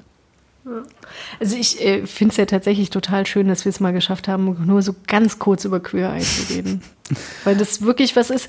Das ist eine Serie, das, da, ich bin, bin ja von abgekommen zu sagen Guilty Pleasure, sondern das ist wirklich eine Pleasure-Serie Pleasure, für ja. mich, weil ich das, das ist wirklich Pure Pleasure, PP.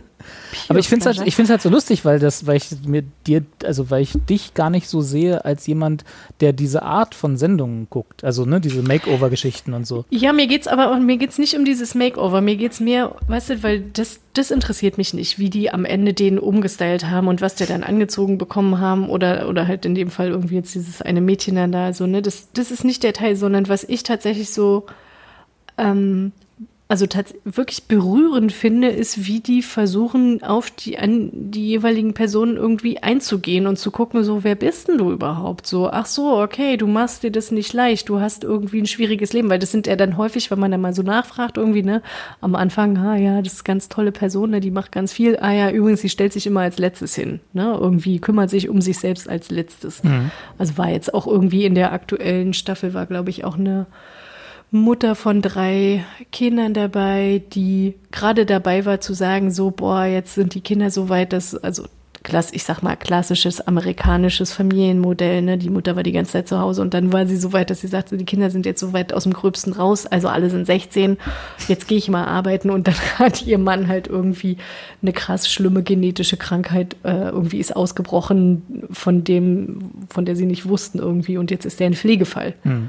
So, und jetzt geht sie arbeiten und pflegt ihn, weil er nämlich nicht mehr arbeiten kann, so, ne? Und das, ähm, ich fand das einfach, irgendwie finde es so nett irgendwie, wie, wie die sich diesen ähm, Menschen irgendwie nähern mit ihren Problemen und die aber gleichzeitig halt in dem einfach immer annehmen. Also, das ist, da geht's halt nicht darum, so im Sinne von, du bist schlecht, du musst besser werden, sondern du, du bist gut so wie du bist. Und das, was wir hier drumrum machen, das ist eher quasi shiny, shiny, damit wir dir mal was Gutes tun. Also ich habe nie das Gefühl irgendwie, die machen jetzt quasi die Wohnungen schön. Natürlich wollen die, am Ende geht es darum, irgendwie, dass, dass Bed Bath Beyond irgendwie ihre Produkte verkaufen kann. Das ist mir schon klar.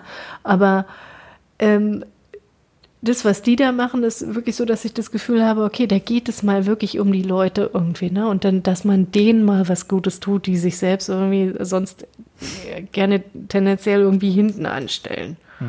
Ist Und also nicht so wie bei Tine Wittler, dass halt dann die Wohnung im Mittelpunkt steht. Also das ist halt genau das, was mit der Nee, Wohnung gemacht wurde. Nee, sondern das nee, eher nee, so, das ist, das ist das auch ist da. nur ein Teil davon. Das Ja. ist auch da, ne? Also die Wohnung ist auch da, das Einkaufen ist auch da, der Friseurbesuch oder Zahnarztbesuch, je nachdem irgendwie, wie viele Zähne noch fehlen, irgendwie, das ist, das ist alles da. Das, das läuft aber unterschwellig, also eigentlich für mich irgendwie die Quintessenz ist, dass halt irgendwie diese fünf Menschen kommen und sich eine Woche lang mit dieser jeweiligen Person intensiv beschäftigen und unterhalten und gucken, sag mal, wer bist du eigentlich?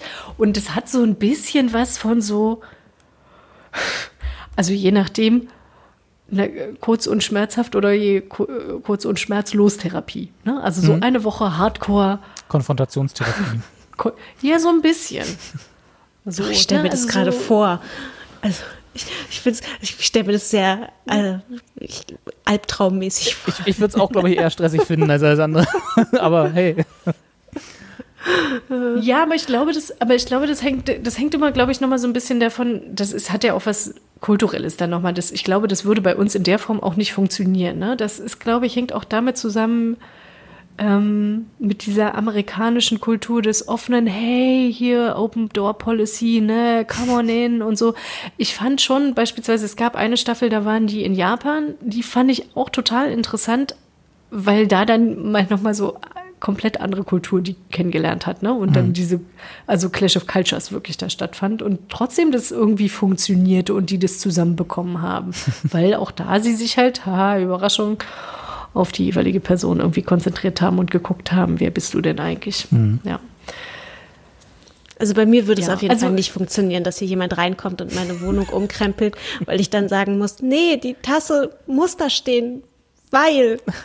Ja, aber ich glaube, das, ich mein, guck, guck, guck dir, ich guck dir den mal, guck dir das mal an und guck dir mal an, wie, wie da die Wohnungen zum Teil aussehen. Also da gibt's halt einfach dann auch, die kommen dann zum Teil in Wohnungen rein, da sitzen die Leute irgendwie auf Campingstühlen, weil sie es nicht geschafft haben, sich darum zu kümmern. Ne? Weil andere Sachen wichtiger sind oder so. Also deswegen, das, da ist dann auch nicht so viel mit, oh mein Gott, du hast mein Lieblings-X weggenommen, weil da gibt's kein Lieblings-X. Gibt's mal also X. da ist in der Regel ist in der Regel ist da weiß ich nicht kein eigener Stil irgendwie vorhanden. Insofern ist das auch nicht schlimm, wenn dann halt der eine da kommt und sagt so, oh guck mal hier, ich habe irgendwie hier bei der neu der und der Firma habe ich irgendwie ein neues Wallpaper Design veröffentlicht. Na, das nehmen wir jetzt natürlich. ne? das, das tut dann überhaupt nicht weh, weil die haben in der Regel auch keinen Geschmack irgendwie oder wollen oder wollen auch nicht oder stecken irgendwie noch im Geschmack von, von den in den 80ern, also die eine, die dann auch so sagte so, ach, das, was sie am liebsten wieder hätte, wäre ja Perm. Wo ich so, wie bitte, du willst eine Dauerwelle wieder haben? Alter, wie geil, ne? Kommt wieder. Das kommt alles wieder. Aber kann Ja, man die ganzen natürlich. Sachen dann auch so nachkaufen? Also gibt es dann, keine Ahnung, zu jeder Folge irgendwie Shop noch so das, genau, Shop the Look. Das weiß ich nicht, ehrlich gesagt. Das ist der Teil, der mich nicht interessiert. Also da bin ich halt auch nicht, da habe ich. Da hat Kati ich, immer schon ausgemacht. Dann, Da- da- dann im Abspann die Nee, QR-Codes lang Here's your discount. genau. Nein, nee, also dadurch, ich meine, dadurch, dass die ja auch wirklich n- die komplett den US-amerikanischen Markt bedienen, pff, was weiß ich, ist mir doch egal, Ja. was Bed Bath Beyond gerade verkauft oder ne, weil kann ich sowieso nicht irgendwie so einfach drauf zugreifen. Ja. Kannst bestimmt importieren, wenn du es wirklich wollen würdest. Also und und was so ein echter gehe- Fan ist, Kathi. Na klar, und ich gehe auch fest davon aus, dass jeder der fünf irgendwie durch irgendeine Art und Weise davon profitiert, dass er da mitmacht, ne, weil er sein eigenes Business irgendwie da und hat. Nein, meinst ist du mir, wirklich? Ist mir aber auch, also weißt du, das ist tatsächlich so, ist mir auch egal, weil ich das schon irgendwie, also von dem, was die da machen, das wirkt schon ehrlich und echt. Also es ist nicht so irgendwie, dass ich so denke, so, oh krass, ne, das ist ja alles irgendwie over the top. Es ist over the top, weil die halt so sind. Aber nicht, weil die so tun, als ob sie so wären. Das ist Und das authentisch. ist, glaube ich, das, das ist schon authentisch. Das ist schon, also ich wäre jetzt irgendwie äh, Jonathan van Mees, glaube ich, heißt er irgendwie, wer sich den mal angeguckt hat, der ist so. Also da kannst du seinen Instagram-Account dir angucken, der ist genau so. Also so wie der mal, den mal, wie der sich bei Queer Eye präsentiert, ist der dann auch irgendwie quasi eben Anführungszeichen echten Leben. Und das ist schon, ich finde es unterhaltsam. Wie sind wir da jetzt drauf gekommen? Das ist eine gute Frage. Wir kamen irgendwie von äh, Madame CJ, Ah ja, genau. CJ Walker. Ja, habe ich noch mal kurz über Ach so, Queer mein, mein, doch schön. mein Netflix-Algorithmus. Ach so, ja, genau. Daher kam er. ja, stimmt, mit dem Queer, genau. genau. Da muss ich gleich reinspringen. Hm. Ist okay. Cool. ich nicht anders. okay. Ja, war total cool. Seht ihr mal, so ist es. Wenn man sich nicht abspricht, dann passieren so Sachen. Ja, aber das ist doch auch der Verrückt. Charme unserer Sendung. Das ist auch Dass wir authentisch. nicht abgesprochen sind. Nicht abgesprochen To total gut. Und Genau. auf, aber auf einmal konnte ich meine Liebesgeschichte über Queer Eye unterbringen. Schön. Dann äh, Mhm. machen wir jetzt einen krassen Cut, würde ich sagen. und ich erzähle ein bisschen was über What If. Und äh, dann könnt ihr am Ende über, ähm, wie hieß es? Little Li- Fires Little Everywhere. Sorry, habe ich schon Genau. Vergessen. Weil ich glaube. Äh, Was? Wer, wer das- bist du nochmal? Genau, wer seid ihr eigentlich? Äh, nee, aber wir können ja mit einer positiven Note rausgehen, weil ich weiß nicht, ob, die, ob What If so eine positive Note ist insgesamt. Naja. Äh, der Trailer so dazu ist gespannt. leider auch komplett langweilig, deswegen spielen wir den jetzt aber nicht ein. Ich erzähle einfach mal ein bisschen, worum es geht. Ähm, ich weiß nicht, habt, äh, ob, ihr dieses, ob ihr das irgendwie von Netflix mal gesehen habt irgendwo? Ja, als, ich, als es Trailer wurde mir oder als, genau, es wurde mir vorgeschlagen. Ich habe den Trailer gesehen und dachte schon so, oh nein. Das würde mich mal interessieren. Was hast du? Also, als du den Trailer gesehen hast, ich weiß nicht, ob du das noch erinnern kannst, aber was hast du gedacht, was diese Serie ist? Also ich habe gedacht, also erstmal hat mich Renée Zellweger ganz schön abgeschreckt, weil sie so überspitzt gekünstelt, wie sie aber glaube ich auch einfach ist oder sich gibt, ähm, rüberkam und es hatte so diesen, so diesen, es, es wollte irgendwie so super ich weiß nicht, es ka- also ich glaube, es wollte sehr highbrow sein, mit irgendwie so, hey, ich bin Psychologin und mm, aber es geht auch irgendwie um Sex und, ah, und ich bin so, ich bin so verrucht und ich halte mich an keine Regeln. Also so, Okay, ich ja. glaube, es, es hat sich angefühlt wie so eine Serie, die sie, an der sie diese Figur sehr stark selbst mitgeschrieben hat. Also es war super Das egozentrisch. Das ist eine gute Frage. Ja. Egozentrisch und narzisstisch kam es irgendwie schon rüber, aber Ja. so, als ob man es jetzt, als ob das so auf, der, auf die Serie angedockt worden wäre, um ihr halt irgendwie einen Gefallen zu tun. Mhm. So hat sich der Trailer für mich angefühlt. Und deswegen war ich so, ich fand es super unsympathisch. durch Renée Zellweger oder Ja. die Figur, ja, okay. Durch, durch die, genau, ja. durch sie vor allen Dingen. Genau. Und, und das war nur vom Trailer. Ja. Dann muss ich sagen, haben sie einen guten Job gemacht mit ihrem Trailer.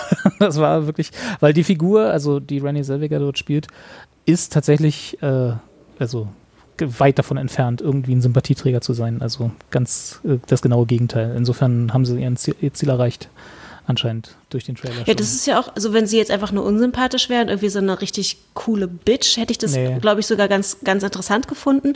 Aber es wirkte so, ah, es wirkte einfach so, aufgesetzt. Mhm, das trifft ganz gut. Ich, Kathi, du hattest das noch nicht vorher gesehen oder hattest du Nee, auch mal nee, den nee, Trailer nee, wahrgenommen? Mir sagt es gar nichts. Ich Okay. musste jetzt wirklich erstmal nochmal, also ich habe sogar Renée Zellweger jetzt nochmal gegoogelt, um ein Bild vor Augen zu haben von ihr. Renée zu wissen, Zellweger, also es ist, es ist eine lange Zeit her seit äh, Bridget, Bridget Jones, Jones. äh, Diaries, da hat sie ja noch die, äh, sagen wir mal, eher plumpe Naive gespielt, ne, die so ein bisschen äh, tollpatschig durch die Gegend geht. Und das ist äh, tatsächlich eine krasse, krasser Abstand zu dem, was sie jetzt hier spielt. Also ich glaube auch im, im echten Leben, sie hatte wohl ein paar äh, Schönheits-OPs, Was? die, Nein, das ist alles Moment, die, natürlich. ich weiß nicht, ob das, nee, das natürlich nicht, aber ich weiß nicht, ob die schief gegangen sind oder ob das, äh, oder eine zu viel war oder so. Auf jeden Fall sieht ihr Gesicht relativ äh, schief aus. Besser kann ich es nicht beschreiben, aber es ist irgendwie so, also sie hat so diese, so eine, eine, eine Oberlippe, die äh, relativ starr wirkt. Dadurch hat sie immer so ein schiefes Lächeln oder so ein, so ein schiefes Grinsen oder so, ne? Also so, wa- was aber unnatürlich aussieht. Und das passt perfekt in so eine Rolle. Aber ich glaube, sie hat, äh, also im, im echten Leben ist es, glaube ich, schon ein bisschen anstrengend, so äh, mit, mit äh, so einem Gesicht durch die Gegend zu laufen. Obwohl sie jetzt Also- keine, keine hässliche Frau ist, um Gottes Willen, ja. Also, aber es ist schon, ähm, es, es wirkt sehr künstlich, sagen wir es so. Ich habe jetzt tatsächlich nochmal geguckt, Ja. irgendwie Google-Bildersuche und da denke ich auch so, also ohne jetzt mich da näher mit beschäftigt zu haben, aber ich hätte jetzt gesagt, Botox-Fail. Ja, würde ich auch sagen, ja. Ja, aber ich glaube Also wahrscheinlich auch noch ein irgendwas- bisschen was, also, Also ich glaube, da waren- noch mehr noch- machen. Ich glaube auch, da waren ein paar Messer schon dran beteiligt, aber genau, also es wird auf jeden Fall, äh, wird sie den ein oder die eine oder andere Spritze Botox äh, bekommen haben. Aber Und das. Problem bei Botox ist ja wirklich, also äh, ich habe das ja neulich tatsächlich nochmal irgendwie live bei einer Kollegin äh, gesehen. Ähm, du kannst da nichts machen, ne? Ja. Also das ist, dann, die meinte halt auch so, sie wollte das mal testen. Mhm. Ähm, As you do.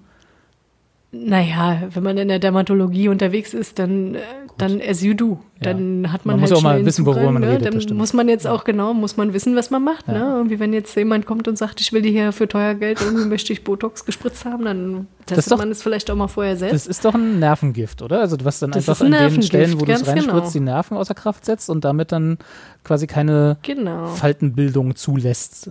Aber ich meine, es ist doch Ja. zentral, wenn man Schauspielerin ist, ist doch die Mimik und Richtig. Gestik, also die, oder die Mimik vor allen Dingen ist ja nun mal Teil deines, dein Arbeitsinstrument. Ja, Ja. richtig. Naja. Und das ist aber gleich, ne, das ist tatsächlich das Problem. Ich meine, das ist ja wirklich, also ich habe das bei der Kollegin gesehen, die konnte ihre, also da war es halt auch irgendwie quasi diese Stirnregion, die konnte die komplette Stirn nicht bewegen, da ging ja nichts. Da waren die Augenbrauen und sie meinte mal so, guck mal, siehst du, wie ich meine Augenbrauen bewege? Und ich so, nein.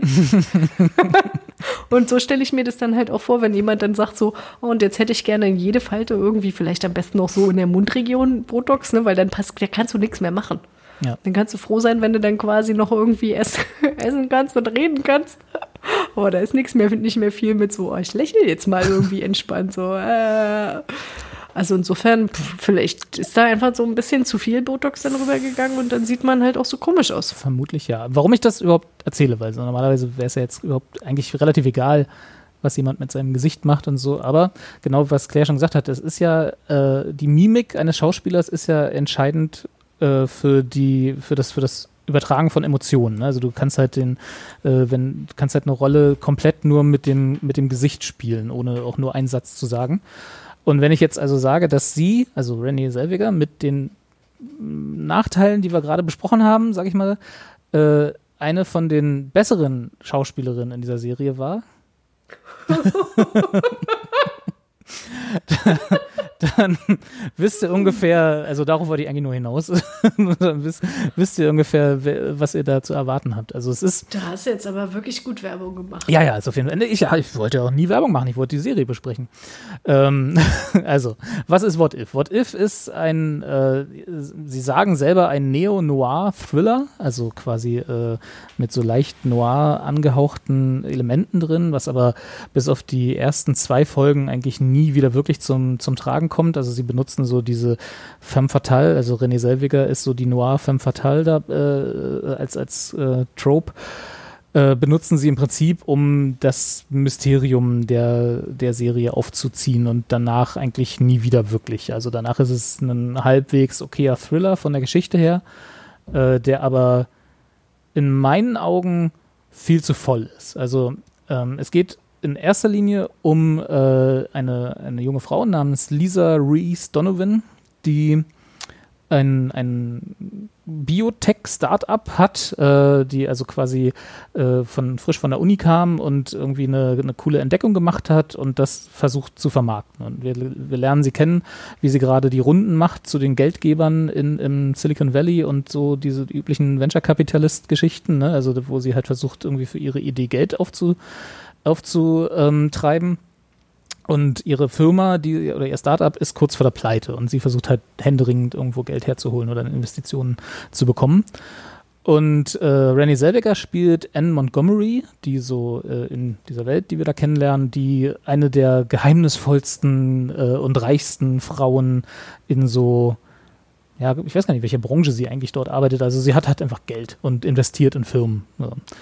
Und die beiden laufen sich dann über den Weg, beziehungsweise äh, Anne Montgomery lädt sie ein, nachdem sie, nachdem wir also äh, Jane Levy spielt Lisa schon mehrfach scheitern sehen und keiner will irgendwie wirklich investieren und dann kriegt sie halt die Einladung von Anne Montgomery, die ihr sagt, sie kriegt 20 Millionen Dollar von ihr als Startinvestition unter der Bedingung, dass sie äh, eine Nacht mit ihrem Mann verbringen darf. Also Lisa ist verheiratet in äh, Sean, äh, in, ist nicht innen verheiratet, sondern mit verheiratet. äh, äh, mit Sean, in Sean in Sean verheiratet, genau. Und Sean Donovan, gespielt von Blake Jenner, den ich vorher noch nie gesehen habe, der aber auch so ein Allerweltsgesicht hat, dass man immer das Gefühl hat, dass er schon in 3000 Sachen mitgespielt hat, die man alle schon Kommt mal der, gesehen mit, hat. kommt der aus der Jenner-Familie? Ich glaube nicht, ich weiß nicht. ähm, und der ist wirklich einer der schlechtesten Schauspieler, die ich je in so einer High-Profile-Produktion, weil da steht schon ordentlich Geld dahinter, hat, da hat Netflix schon ordentlich ge- hingelangt, äh, was so, was so das Budget angeht. Und der war wirklich richtig schlecht. Also da habe ich die ganze Zeit, also der, der wirkt die ganze Zeit, als würde ich da stehen und die, die, äh, das Skript vorlesen. Ne? Also das war wirklich so, puh, schwierig. Der hat fast jede Szene, in der irgendwie an der er beteiligt war, für mich ruiniert, weil er einfach nicht gut schauspielern kann. Geil. Ich habe den auch gerade mal gegoogelt, damit ich ähm, mal wisse, wie der aussieht. Ja, und äh, der hat Weiß, so ein Gesicht, den du, wo du denkst, den habe ich schon mal gesehen, aber so richtig, wa- was der Ja. macht, ist einem nicht klar, ne? Das ist auch, ja genau, das vergisst man auch gleich Genau. So ein, so, so ein Milchboy. richtig. Mhm. Und so spielt er auch.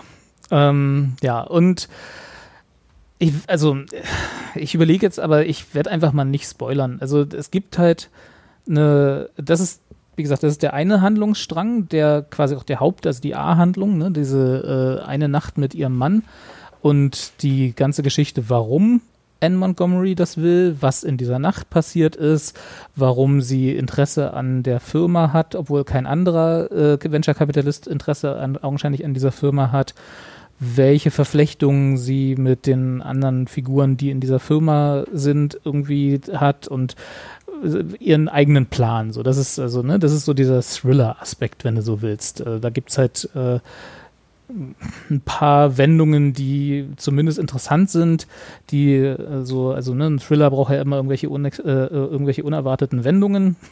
Äh, dann und da gibt es ein paar von, die dann aber leider am Ende des, am Ende, wenn man dann die letzte Folge geguckt hat, eigentlich egal waren. Das ist ein bisschen so, also ein bisschen widersprüchlich, weil so eine so ein Twist oder so ein Plot-Twist soll ja eigentlich die ganze Serie oder den, die Handlung nochmal aufleben lassen. Aber da kommt dann der Plot-Twist, also der große, den ich nicht spoilern werde, und man sitzt dann nur davor und dacht, okay, ob, ob das jetzt war oder nicht, ist völlig egal eigentlich für die, für die Handlung oder für den, für dieses Verhältnis der Figuren zueinander.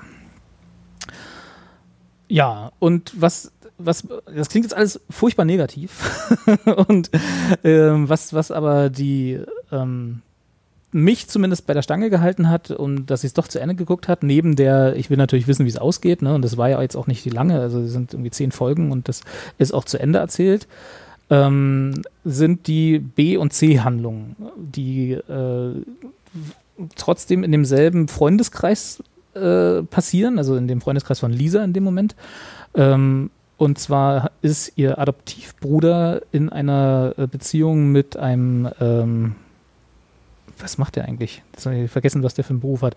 Aber mit einem äh, äh, Künstler im Zweifel? Ich weiß es nicht. Auf jeden Fall mit einem anderen Mann, der und die haben ihre eigenen Problemchen und äh, äh, die sind, das im Prinzip hat nichts mit der Thriller-Handlung zu tun, sondern ist dann mehr eine Beziehungsgeschichte, die nebenbei noch passiert, die aber um drei, äh, also die 3000 Mal interessanter ist als die eigentliche Thriller-Handlung. Also mir hätte eine Serie mit den beiden schon vollkommen gereicht, weil die waren wirklich, A, waren das gute Schauspieler, B, haben die eine interessante äh, äh, Handlung gehabt, die irgendwie eine Charakterentwicklung beinhaltet hat und B, äh, war die Geschichte einfach sagen wir mal, näher dran an, an der Realität, die man selber so erfährt. Ne? Also es war, ist, eine, ist im Endeffekt eine Beziehungsgeschichte, weil man selten, also ich weiß nicht, wie es euch geht, aber ich habe jetzt kein Multimillionen-Dollar-Startup, das, das ich irgendwie durch die, äh, durch Nacht und Nebel schiffen muss. Ne? Also das ist jetzt nicht irgendwie eine Geschichte, wo ich mich wiederfinde. Während das mit einer menschlichen Beziehung, die einfach äh, äh, sehr gegroundet ist und die so die einzelnen Problemchen und vielleicht mit ein paar Vergangenheitsbewältigungsgeschichten. Beziehung? Naja, ja, mehrere freundschaftliche Beziehungen und so. Aber einfach so Dinge, die, die man nachvollziehen kann, die einfach einen Hm. äh, irgendwie näher, nah an die, an die Figuren bringt. Das ist halt, das war halt tausendmal interessanter als das, was irgendwie mit Lisa passiert ist in der Zeit. Was ein bisschen Okay, widersprüchlich ist. und jetzt muss ich nochmal fragen, Ja. warum hast du das dann, nachdem du da angefangen hast und Mhm. gemerkt hast, hm, okay, also die konnte ich gut schauspielern und Selviger kann ihr Gesicht nicht richtig bewegen und hm, Ja. warum hast denn du das zu Ende geguckt? Ja, das war dann, also Weil du so wissen ein, wolltest, was ist der Twist, um dann da total Genau. irgendwie rauszugehen und zu denken so, äh, okay. Tatsächlich war das, das würde ich mal sagen, waren so 60 bis 70 Prozent des Grundes, warum ich es zu Ende geguckt habe. Aber es ist so, ich weiß nicht, ich, hab, ich weiß nicht, ob ihr das kennt, aber es gibt manchmal so Filme, Bücher, Serien, whatever, äh, wo man, während man es konsumiert, also während man jetzt in dem Fall die Serie guckt, äh, hat man nicht so richtig das Gefühl, dass das gerade was Schlechtes ist, was man guckt. Man ist irgendwie trotzdem dabei und hat halt dadurch, dass vielleicht doch ein, äh, eine gute Figur dabei ist, der man irgendwie, wo man noch dran ist und wo man noch irgendwie äh, äh, emotional dabei ist, da will man halt, halt auch schon wissen, was mit der passiert. So. Also klar, die Geschichte will man zu Ende gucken, also den, die, die Thriller-Handlung sozusagen und der Plot-Twist äh, interessiert einen, dass er dann jetzt im Endeffekt äh, egal war, gut passiert. Der war aber auch in der vorletzten Staffel, äh, in der vorletzten Folge. Insofern ist es dann, dann, dann noch eine gucken, ist dann auch wurscht, weißt du? Das ist dann, das ist dann nicht so viel. aber tatsächlich war es für die, war es für die Nebenhandlungen. Also ich habe, ich habe die, wie gesagt, und die, die, die C-Handlung, die es auch noch gibt, die betrifft auch wieder ein Pärchen äh, aus dem Freundeskreis von Lisa. Die haben dann äh, aber nicht so wirklich Beziehungsprobleme, sondern andere Dinge, aber egal. Und äh, das war viel interessanter. Auf der anderen Seite machte es die Serie total voll. Also ist total widersprüchlich, ich weiß, aber wenn ohne diese B- und C-Handlungen hätte ich die Serie auf jeden Fall nicht zu Ende geguckt, das ist, das stimmt. Auf der anderen Seite, ohne die B- und C-Handlung hätte vielleicht der A-Plot mehr Luft zum Atmen gehabt und man hätte den weiterentwickeln können, weil das war halt so, also wenn man nur den nimmt, also diese Handlung von Lisa und Anne Montgomery und ihre Firma und so, dann hätte man die gesamte Geschichte bestimmt in der Hälfte der Zeit erzählen können. Ne? Das wären dann irgendwie fünf Folgen gewesen, hätte es ein bisschen gestrafft, hätte vielleicht den Plot-Twist anders gemacht und dann wäre es sogar eine gute, so gute Serie gewesen. So haben sie halt zehn Folgen draus gemacht, haben den B- und C-Plot noch irgendwie äh, überbetont der nebenbei die für mich zumindest die Serie gerettet hat, aber wenn es die nicht gegeben hätte, wäre die Serie vielleicht besser gewesen. Also es ist total konfus und verwirrend, ich weiß, aber es ist so, mehr an, besser kann ich es nicht beschreiben. Also man hat, ich hatte die ganze Zeit das Gefühl, als wüsste, als würde ich immer so einen kleinen Faden haben, an den ich mich langhangeln kann und ich würde gerne noch dran ziehen und gucken, was mit dem passiert und was mit der passiert, was da noch rauskommt und so. Aber danach, als ich dann die zehn Folgen geguckt habe, saß ich dann auch da und dachte, das war jetzt eigentlich nichts Gutes. Aber bezieht sich der Name der Serie, also What If, eigentlich dann nur auf dieses Angebot? Ja. Oder wie, woher kommt, Das ist- wie spielt der da rein? Also die Prämisse der, des Namens ist, dass das mal eine Anthology-Serie werden wollte. Ich weiß nicht, ob es das noch wird, sondern also sie wollten da mehrere Staffeln machen, wo jede Staffel in sich abgeschlossen ist und immer darum geht, was passiert, wenn man äh, Menschen in Situationen bringt, die außergewöhnlich sind und sie dazu bringt, Dinge zu tun, die vielleicht nicht sozial akzeptabel sind und die Effekte dieser Handlungen.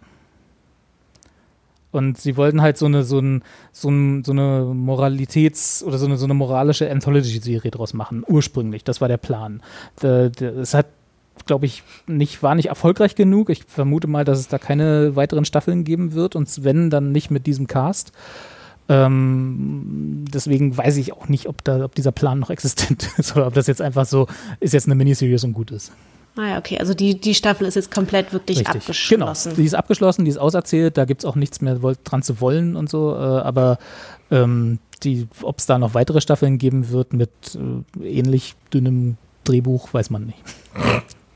Es ist so lustig, ich musste jetzt hier nebenher noch mal ein bisschen irgendwie in dem Wikipedia-Artikel lesen und ich mag, äh, mag ja dann immer gerne den Teil über Reception. Ja, Ähm, war nicht so dolle, ne? So, was so die Nee, war nicht so doll. Bei, bei Rotten Tomatoes war es irgendwie 40% based on 30 Reviews. Und am schönsten ist eigentlich irgendwie NPR's Linda Holmes concluded, It's not a good show, but it's entertaining in a very specific way.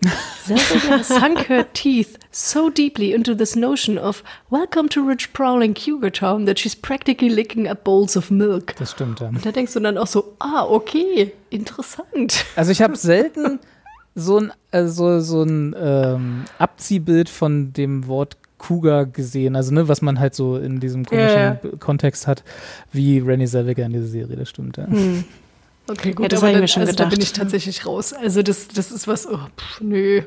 Von dem, was du so erzählst. Weil ich lohnt meine, sich auch nicht wirklich, so, nee. wa- was, also können die, was habe ich, ist da mehr Gewinn im Vergleich zu, weil das hatten wir doch schon in dem Film, ne? Irgendwie, was war das, so ein unmoralisches Angebot Genau, oder was? ja, ja, richtig. Das ist quasi, das ist der Aufhänger der, des A-Plots, also ein unmoralisches Angebot als Serie, ja.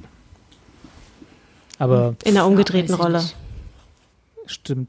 Ja, Ja, genau, genau. richtig, in, Ja. in einer umgedrehten Rolle, ja. Aber das ist dann von, für die Sache auch egal und wie gesagt, also ich, ich glaube, da war, das hat, das hat Potenzial. Die Idee war da und, und die Gesundheit. Und die, äh, wenn die Schauspieler besser gewesen wären, also die, wo man ganz eindeutig sieht, dass, das, dass sie an dieser Rolle gescheitert sind. Also wie gesagt, Renée Zellweger ist nicht an, der, an, der, an ihrer Rolle gescheitert, die hat das gut gemacht und Jane Levy hat das auch gut gemacht. Und so die Hauptfiguren waren auch schon alle ganz gut besetzt, aber so die entscheidenden Nebenfiguren, also zum Beispiel ihr Mann, ja, der hat halt der ist komplett an dieser Rolle gescheitert, weil der, der hatte noch weniger äh, äh, Gesichtsausdruck als Rennie Zellweger. Gott. Der hat nur ein Gesicht. Muss ja ein tolles Casting gewesen Ja, ich weiß auch nicht, was da ist. Vielleicht ist es der Cousin vom Produzenten oder so. Ich weiß es nicht, aber äh, manchmal kommt das ja dann so. Aber der hat halt wirklich so und dann auch so zwei, drei Nebenrollen, die einfach nicht gepasst haben. Ich weiß auch nicht. So. Ist aber auch schön, die, die Titel, Entschuldige. äh, die, ich bin da gerade wieder hängen geblieben, irgendwie auf dem Wikipedia-Artikel, Ja. irgendwie die Titel, ne? What now, what happened, what drama, what next, what history, what ghosts, what secrets, WTF. Genau, What the What Fuck ist die vorletzte, ist die Ja. vorletzte Folge und die ist dann genau das, das. Also ich fand die, die Namensgebung eigentlich gar nicht so schlecht, vor allem, weil die neunte Folge What the Fuck heißt und da quasi die ganzen Twists passieren und äh, dann so soll man als Zuschauer davor sitzen. Also so, what the fuck? Aber ich Mhm. saß da nur davor und dachte, uff, ja, okay. Klicke ich Wurde zur gerade- nächsten Folge. Warum, warum, Finale warum gebe ich mir noch. Genau. Ja, ja. Ja, ach, das ist ja bei mir immer nicht so, dass ich irgendwie denke, oh Gott, das waren jetzt irgendwie fünf Stunden Lebenszeit oder was das in Summe war. Das ist jetzt mir zu schade. Es war schon eine unterhaltsame Geschichte währenddessen, aber es war nichts, was man irgendwie so nach 20 Minuten, nachdem man die letzte Folge gesehen hat, noch im Kopf hat. Also es ist alles so, naja, ist halt passiert. Ich versuche die ganze Zeit herauszufinden, ob Renee Sel Selviger irgendwie mit ähm, Ob sie produzieren oder mitproduziert hat? schreiben hat. Ja. Ich glaube nicht. Ich könnte es ja schwören. Ich würde ja, ich würd, ich würd ja meine Hand für ins Feuer legen, Also dass laut, sagen wir so, irgendwie was. laut Wikipedia nicht. Laut Wikipedia nicht mal ein Executive Producer Credit, was ja immer so das Mhm. langweiligste Producer Credit ist, den es so gibt, wo man nur Geld damit verdienen will. Vielleicht war sie äh, Buddy Buddy mit irgendwie hm, jemanden da aus dieser Riege. Also wird es jetzt auch nur so bedingte Weiterempfehlung. Ich weiß es halt nicht. Ne? Also dieses Gefühl von, dieses Gefühl von, dass ich danach da saß und nicht wusste, ob das gut war, was ich gesehen habe, ist schon sehr dominant. Wenn man damit leben kann, ja, das macht es interessant, aber auf der anderen Seite ist die Chance halt auch hoch, dass man danach sagt, was für ein Scheiß. Also wenn man damit leben kann, dass das eine sehr ambivalente, ambivalente und sehr ähm, äh, unterschiedlich qualitativ äh, schauspielerische Leistung beinhaltende Serie ist, äh, wo man wo man sicherlich ein paar interessante Aspekte jeweils für sich rausziehen kann, weil so viel passiert oder so viele unterschiedliche Geschichten erzählt werden. Dann vielleicht eine vorsichtige Empfehlung, weiß ich nicht. Also, sorry, da bin ich jetzt mal böse und frage mal, und wo ist der Unterschied zu GZSZ? Weil da auch Mehr da Geld, spielen mehr, unterschiedlich. mehr, ja, mehr Produktionsbudget. Alles klar. Ja. Und äh, zum Glück nur zehn Folgen lang im Gegensatz zu GZSZ. Ja. Oh Mann. Ich weiß, also besser Eine kann nicht, der Gefühle. besser kann ich es nicht beschreiben. Also, die, die wievielte Lockdown-Woche wäre das dann, um Oh, mal auf oh, die alte oh. Kategorie Das zurückzukommen? ist schon, das ist schon kurz vorm Reopening. Das ist relativ weit So. hinten. Da muss Bitte schon viel macht- vorher weg sein. Macht endlich die Läden Richtig. auf irgendwie. Ich, Genau. ich kann den Scheiß hier nicht mehr ertragen. Das, das ist die, das ist die, um Gottes Willen, ich muss dringend zum Friseur Lockdown-Woche. ja, okay. Ah, schön. Genau. So viel zu What If. Und dann kommen wir jetzt mal zum hoffentlich was Gutem. Habe ich ja auch einen kleinen Trailer vorbereitet. I have always had the best intentions. Someone burned down your house with you inside. Elena, do you know anyone that would do this? So rent is 300 a month, well below market, but it's really not about the money for us. So you rented it to her on the spot, just like that. Do you even know anything about this woman? What is it that you do? I'm an artist. And then you ask her to come work in our house? It is a beautiful thing to know that your actions can affect another person's life. All mothers struggle. Money hides it. but you can't put a price on a mother's love. Maybe you should wear your hair down. I would- It's actually your best feature. So. Sonst wird das mir jetzt aufregend. Ja, so ist auch die ganze Serie. Sehr spannend, sehr aufregend. Also man ist, ich war emotional sehr involviert auf jeden Fall. Ähm, Genau, Little Fires Everywhere. Ähm, wo sind wir? Wir sind äh, so Mitte der 90er oder eher so Mitte, Ende der 90er Jahre, da spielt die Serie äh, in einer, ja, so einer klassischen amerikanischen Suburban äh, Vorstadt, die bei, in der Nähe von Ohio, ähm, die halt so eine, so eine, so eine Community ist. Also genau, du kommst da an. Huch, oh. Ist das die bei mir? Oh. Nee. Nee, ich habe mein Radio aus Versehen angemacht. Ich wollte gerade sagen, wo kommt das denn her? Irgendwie, aber okay. Claire hat sich auf die Fernbedienung gesetzt. Nee, ich, ich, sitz, ich lehne angelehnt an die, äh, an die, an die, äh, ich habe jetzt mal den Stecker gezogen hier. So. Radikale Maßnahme. Ja. Äh, Genau, Ohio Suburbs so ein bisschen äh, laut dem Buchcover, was ich hier äh, auf Wikipedia gerade sehe, so ein bisschen wie, die, wie der Vorspann von Weeds. Ich weiß nicht, ob ihr das damals gesehen hattet, die Serie. Ja, genau. Mit so Little genau. Boxes on a Hillside, also so die, jedes Haus sieht gleich aus und so vor Ort. Genau, du kriegst, du kriegst so ein schönes, so ein schönes Welcome-Package mit irgendwie den Verhaltensregeln, der Geschichte der Stadt und ähm, genau. Also Wie lang der so, Rasen sein darf.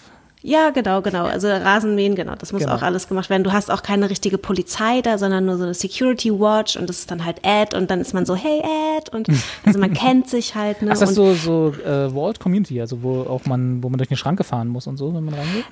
Das glaube ich jetzt nicht, Das gab's aber wahrscheinlich es damals nicht, ist, ne? Das ja, Late das- 1990s, aber da es- gab's sowas noch nicht in Ohio. Genau, aber Ja. es ist auf jeden Fall sehr wohl behütet. Ja. Und sie sind aber, worauf sie auch sehr stolz sind, ist, dass sie auch, ähm, das, es ist egal, wer du bist, jeder ist willkommen. Und dann ist es aber natürlich trotzdem eine ähm, extrem weiße, äh, ja, es sind extrem weiße, reiche, wohlhabende Leute, die da natürlich vornehmlich leben. Man muss es sich Ähm, leisten können, ne? aber dann ist genau. es egal, wenn man sich leisten kann. Genau, so wir sind alle gleich, aber wir Mhm. müssen halt das Geld haben. Richtig. Ähm, genau, und die Serie ist, ähm, da hatten wir vorhin auch schon mal offline kurz darüber gesprochen, zwar nicht, ähm, ist halt eigentlich gerade die Serie, die gerade sehr gut in den Moment passt. Ähm, durch die ganze Black Lives Matters Bewegung, die sich ja jetzt, ähm, ja, die ja auch bei uns angekommen ist, äh, ist die Serie, glaube ich, für Leute, die, gerade für weiße Leute, die sich so ein bisschen noch mal mehr in diese Thematik, gerade was so das kritische Weißsein angeht, was ja auch jetzt so eine Diskussion war, die aufgekommen ist, dich da so ein bisschen mehr so rein versetzen wollen oder das mehr so ein bisschen verstehen wollen. Für die ist diese Serie auf jeden Fall ein guter Anfangspunkt, weil es da nämlich ganz viel um so diese kleinen strukturellen Alltagsrassismen geht. Um, genau. Seid ihr noch da? Wir sind Ach noch so, da. Ja, ja, wir warten, Ja. du. Okay, das war gerade so. Genau, ich, ich, ich musste den Faden wiederfinden. Okay. Genau. Ja, weil, äh, wie, wieso ist das so? Weil wir sind halt nämlich, genau, wie gesagt, in dieser, in dieser Vorstadt. Und wer sind die beiden Hauptprotagonistinnen? Ähm, das sind vor allen Dingen, also es sind zwei Mütter, die, die äh, in sehr unterschiedlichen Familienkonstellationen leben. Zum einen ist es ähm, Elina, die gespielt wird von Reese Witherspoon. Und da hat man wahrscheinlich gleich auch schon, also zumindest hatten wir das alle irgendwie gleich so ein, so ein klassisches Bild im Kopf, wie diese Person oder die, wie die Hauptfigur, ähm, die sie, die sie spielt, äh, wie die so drauf ist. Also halt so dieses klassische, sie ist so diese, die ist die Mutter, sie hat vier Kinder, alles ist perfekt, sie hat das große Haus, sie ist der Landlord und äh, ist halt total involviert auch in, äh, in der, innerhalb der Community. Und dann haben wir äh, als Gegenpol Mia, gespielt von Carrie Washington, also eine schwarze Person, die ähm, als Alleinerziehende neu mit ihrer Tochter ähm, in diesem Ort ankommt und dort halt eine Wohnung oder ein Haus mietet, also von Elina mietet. Und äh, so treffen die beiden Frauen aufeinander und Elina ist halt so eine, die möchte immer alles richtig machen und hat, wie, sie, wie es ja auch im Trailer war, always good intentions und äh, fühlt sich halt total gut, dass sie, dass sie jetzt dieser ja, dieser alleinerziehenden Frau, die offensichtlich auch wenig Geld hat, jetzt was, was Gutes getan hat. Und so zieht sich ähm, die, diese Geschichte, auch was so Machtstrukturen und ähm, gesellschaftliche Strukturen äh, angeht, immer mehr und immer weiter in der ganzen Geschichte fort. Das, was man auch im Trailer gehört hat, ne, dieses Geld ist nicht so wichtig für uns. Ne? Wir geben euch hier die Wohnung oder das Haus, besser gesagt, was ihr, was ihr da vermietet, äh, aus der Güte unseres Herzens sozusagen. Genau, erzählst dann aber natürlich trotzdem allen irgendwie ähm, so, ja, ich habe jetzt die Wohnung untervermietet an eine Schwarze, ist auch alleinerziehend, der hat auch nicht so viel Geld und ich, ich wollte jetzt einfach mal was Gutes tun, ne? Und so, also dieses klassische, man tut was Gutes eigentlich für sich selbst. Ja. Und äh, genau, das ist so die Ausgangsgeschichte. Es gibt dann noch sehr viel, also diese beiden Familien haben dann auf sehr vielen verschiedenen Ebenen äh, Verstrickungen miteinander. Also die Kinder, also die Kinder haben Verstrickungen miteinander. Natürlich Elina und Mia haben Verstrickungen miteinander. Also es zieht ein sehr großes Netz an, ja, zwischenmenschlichen Konflikten und Auseinandersetzungen und ähm, Feindschaften und Freundschaften und es ist auch eine sehr starke Geschichte, ähm, was so Mutter-Tochter oder Mutter die Mutterbeziehung äh, oder Mutter-Kind-Beziehung angeht. Und da sind, also da gibt's, äh, ich kann es gar nicht alles so runterbrechen, was es da alles so an Themen gibt, aber es ist wirklich sehr vielschichtig und sehr dicht auch erzählt und auch in sich abgeschlossen. Also wie, wie gesagt, es ist ja eine Romanverfilmung und es ist halt eine Staffel, acht Folgen, jede Folge ist so eine Stunde knapp lang und äh, sehr komprimiert erzählt. Wir haben noch nicht gesagt, wo es läuft, ne? Äh, genau, es ist, glaube ich, ursprünglich eine Hulu-Produktion und läuft jetzt auf Amazon Prime. Mhm. Ist auch jetzt gerade überall, sind überall Plakate in der, in der Stadt. An den Bushaltestellen, typischer. Genau. Genau. Und vielleicht nochmal so kurz so die Ausgangssituation, äh, mit der man, ähm, mit der man konfrontiert wird. Also so, das passt ganz gut in deine Aufsatzgeschichte. Man wird nämlich halt auch so in die Geschichte reingeschmissen. Und zwar steht die Familie vor äh, ja, ihrem brennenden Großanwesen, muss man schon sagen. Und Schloss. es wird gerade, genau, ja, es ist sehr schlossartig. Ja. Und es wird halt gerade noch so gesagt, ja, ähm, wo ist denn deine jüngste Tochter? Und äh, sie ist doch bestimmt verantwortlich für den Brand. Und man sieht nur, dass ähm, alle natürlich total schockiert sind und äh, daran, das ist so der, der Ausgangspunkt der Geschichte und dann wird quasi rückläufig erzählt, wie es zu dieser, zu diesem, zu diesem Ereignis gekommen ist. So dieses äh, Two Month Earlier Geschichte dann. Ja, genau, so ein bisschen. Es waren, ich weiß gar nicht, ich glaube, es ist, ich weiß gar nicht, was der Zeitraum ist. Also ich glaube, der Zeitraum ist schon so ein halbes, dreiviertel Jahr, in dem das Ganze spielt. Ja. Und also ich fand die Serie auf jeden Fall wirklich richtig, richtig gut. Ich fand auch die schauspielerischen Leistungen von Reese Witherspoon und von Kerry Washington ähm, auch richtig, also war wirklich sehr beeindruckend und ich habe da auch sehr Mhm. viel mitgenommen. Also vielleicht nochmal so kurz um dieses, was, was ich meine mit, äh, es zeigt so diese Alltagsrassismen oder so diese, dieses, man, man sieht keine Hautfarbe. Also wir, wir achten ja nicht auf die Hautfarbe. Das sagt natürlich dann Elina so als weiße Frau, die es sich halt leisten kann oder die halt auch nicht auf die Hautfarbe ähm, achten muss, weil sie halt nie damit konfrontiert wird. Und äh, Carrie Washington, also Mia, ähm, ist natürlich sich ihrer hat dann natürlich eine ganz andere Sicht. Und es gibt dann halt so eine Situation, wo zum Beispiel ähm, Elina ihr noch weiter helfen möchte und ihr dann äh, anbietet, quasi äh, in ihrem Haushalt, also dass sie doch als Haushaltskraft bei ihr arbeiten könnte. Und dann fragt Mia so, okay, you mean like a maid? Und äh, dann ist sie, merkt sie halt erstmal, also merkt Elina erstmal so, oh, okay, das war jetzt vielleicht ein bisschen offensive, wie sie das äh, so und hat sich dann aber, beschwert sich dann aber im Nachgang irgendwie doch noch bei ihrem Ehemann, dass sie sagt, naja, ich wollte doch nur helfen und jetzt wird das hier auch noch gleich irgendwie so als rassistisch angesehen. Also irgendwo ist ja auch mal gut. So und äh, Das wird man halt wohl so noch diese- sagen dürfen. ja, genau. Wird, das sind halt so die vielen kleinen, ähm, ja, die vielen kleinen Sticheleien oder Alltagsrassismen, die da halt so sehr, sehr gut eingewebt sind in die Geschichte. Also es ist nicht zu platt, es ist nicht so, so mit dem Holzhammer, sondern es ist wirklich so dieses sehr, sehr offensichtlich, aber trotzdem sehr real auch oder authentisch ähm, dargestellt. Ja. Ich weiß nicht, Kathi, hast du das auch so wahrgenommen oder du hast es ja auch geschaut? Ja, also ich äh, kann das alles unterschreiben, was Claire sagt. Deswegen, ich, äh, ja, nee, es ist tatsächlich, ich, ich war jetzt auch so irgendwie, wie Claire erzählt und ich dachte die ganze Zeit so, hm, ich weiß jetzt gar nicht, wo ich da jetzt noch irgendwie was dazu packen kann. Also ich kann ja irgendwie höchstens noch mal ähm, quasi ergänzen, weil ähm, also es ver verändert jetzt quasi nicht die, die Grundaussage. Ähm, was, was ich tatsächlich spannend fand, war die Darstellung halt auch von verschiedenen Versionen von Mutterschaft und der Definition irgendwie von Mutterschaft, was halt irgendwie immer mal wieder halt irgendwie aufbricht und halt auch tatsächlich als, ähm, also so als Problem thematisiert wird. Ne? Ähm, Das wurde ja im Trailer auch schon deutlich. Ne? Aber diese Vorstellung, was, was ist eigentlich eine gute Mutter? Oder wie hat die zu sein? Und ähm, wer definiert das denn eigentlich?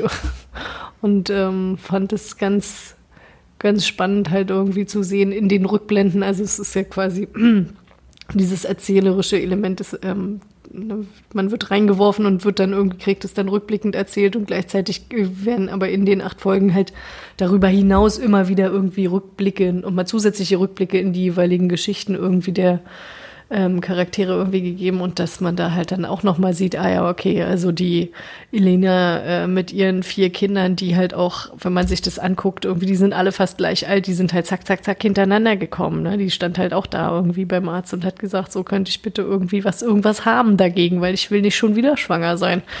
Ähm, und halt dann entsprechend halt auch mal zwischendurch mal wohin muss, nämlich irgendwie wahrscheinlich, keine Ahnung, was für ein Mental Hospital oder welche Institution auch immer man dann irgendwie vorschiebt, äh, weil halt einfach vor Erschöpfung irgendwie, Hm. dass es dann zu viel war. Ne? Und, ähm, und das fand ich wirklich spannend an dieser Figur, wie, wie das gezeigt wird. Ne? Also, dass die hat es, auch die hat es nicht einfach gehabt. Die hat es nur geschafft, irgendwie in dem, was sie nicht einfach gehabt hat, es so weit wegzuschlucken oder so weit wegzudrücken oder wie auch immer irgendwie, dass sie es selber gar nicht mehr wahrhaben will. Ne? Also diesen, diese Konflikte irgendwie, die sie da selber hatte, irgendwie in, in ihrer Rolle.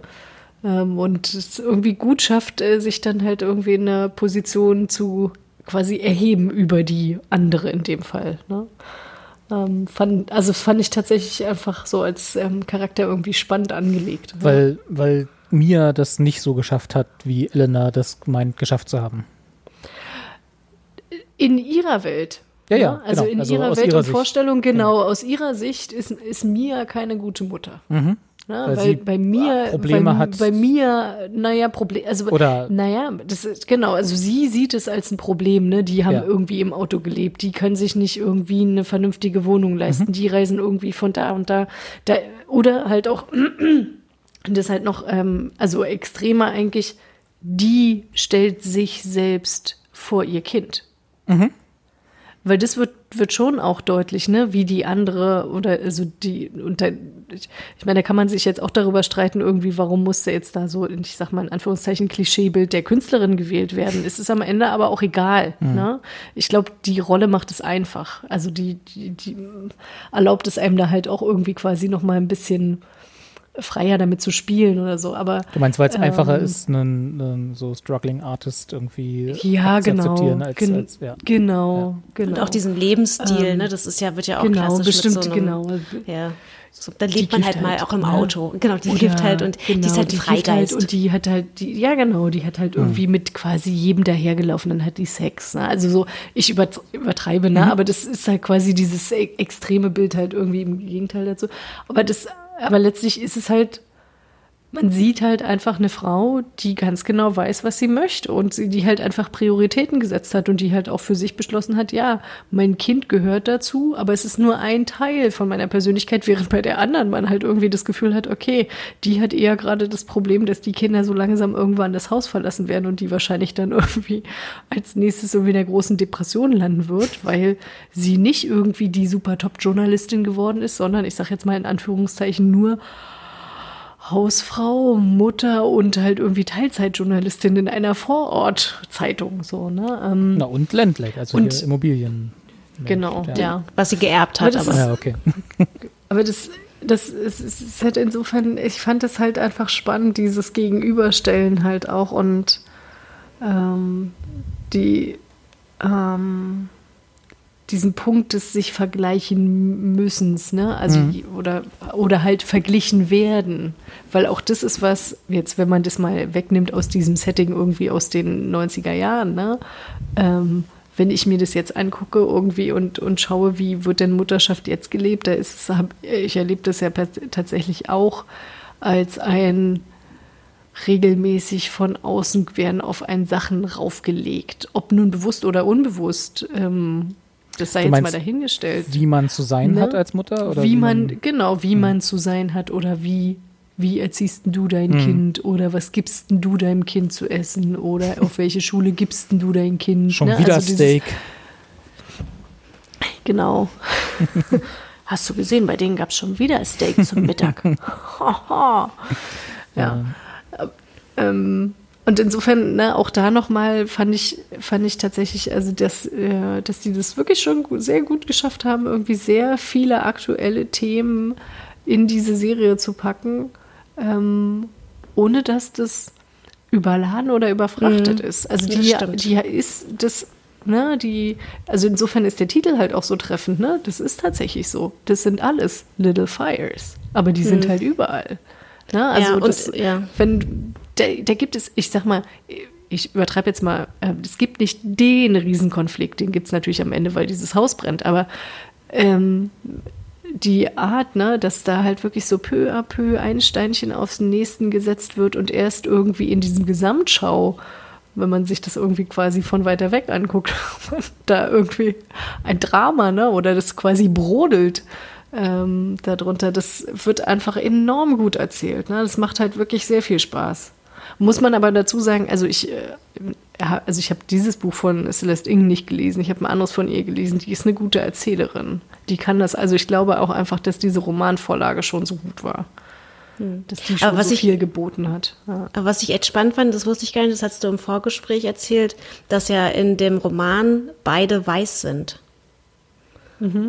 Und ähm, das Also wie haben gesagt, sie ja das war auch nur was, was ja. ich gelesen hatte, ne? Das, weil ich Mhm. das Buch auch nicht selber gelesen hatte. Das hatte ich in einem Artikel irgendwie Ja. gelesen. Und das fand ich, das fand ich wirklich spannend, dass sie das da nochmal irgendwie als eine zusätzliche Ebene reingenommen haben.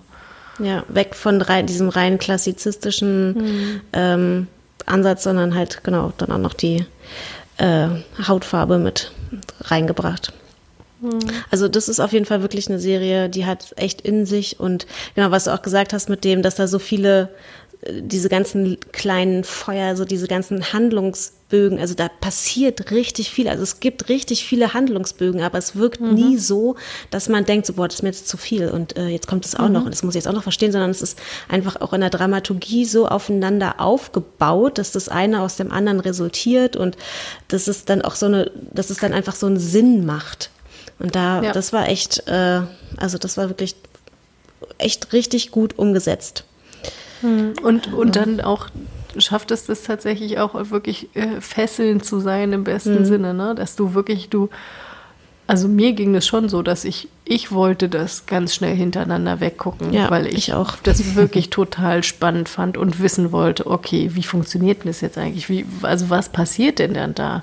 Mich interessierte jetzt nicht so sehr irgendwie, wer hat denn am Ende das Feuer gelegt, weil das ist dann auch eher zweitrangig sondern eher dieses, wie kommt denn das dazu? Wie kann, also wie bricht diese Welt auseinander? Ähm, fand ich wirklich total spannend. Und äh, ey, echt, ich meine, die haben einfach alle so gut geschauspielert. Das hat wirklich Spaß gemacht. Und halt auch da, ich weiß, Robert, du bist jetzt nicht so ein Freund von Kinderdarstellern. Gut, die sind jetzt eher Wenn Teenager gewesen. Aber, aber da, das fand ich wirklich, die fand ich wirklich alle insgesamt äh, ausgesprochen gut. Ja. Ich habe ja, muss ich ja immer wieder sagen, ich habe ja nichts gegen Kinderdarsteller per se. Ich habe bloß das Problem, dass Kinder eben mangels Erfahrung. Ja, die können halt häufig nicht gut genau, schauspielern. das ist ja. es halt, ne? Genau. Ja. Und du musst halt, äh, aber das hatten wir ja zum Beispiel bei ähm, hier, wie heißt das mit den diese Netflix Stranger Things. Stranger Things, genau. Da war, haben mir ja auch alle gut, alle gut gefallen. Ne? Also es ist halt nicht Ja. per se Kinderdarsteller, sondern die Wahrscheinlichkeit, dass du bei einem Kinderdarsteller halt keinen besonders guten Darsteller hast. Das ist das Problem. Ja, ja, ja, ja. Ja, Nur nee, mal zu aber die meiner Verteidigung. Da, genau, die sind da auf jeden Fall, das sind auch, ähm, ich fand die Kinder auch so in der, in, von den Charakter her irgendwie, das hat auch irgendwie so Sinn gemacht. Also sie hat, also die Elina hat ja vier Kinder, zwei Jungs, zwei Mädchen. Ich glaube, das ist so ja äh, junge. Mädchen, junge Mädchen und die beiden Ältesten sind halt so diese klassischen, ne, die kommen ihr so am nahesten, sind halt so, er ist Football, äh, im Footballteam, Mhm. sie ist halt so die ambitionierte, äh, die halt nach Yale möchte. Und dann kommt halt so der Moody, der der mittlere, der ist halt eher so ein bisschen, ja, hängt so seinem großen Bruder so ein bisschen nach, ist aber auch ein korrekter Typ, aber eigentlich will er nicht so nicht so der Draufgänger sein und dann kommt halt noch die jüngste, die halt so die Rebellin ist, die halt überhaupt nicht in diesen Strukturen, die ihre Mutter aufbaut, irgendwie die da klarkommt und die eigentlich die ganze Zeit das Gefühl hat, sie ist so der mega Fail, äh, weil sie das halt auch immer so zu spüren bekommt, dass sie halt eben nicht so perfekt ist, wie die Mutter das halt gerne hätte.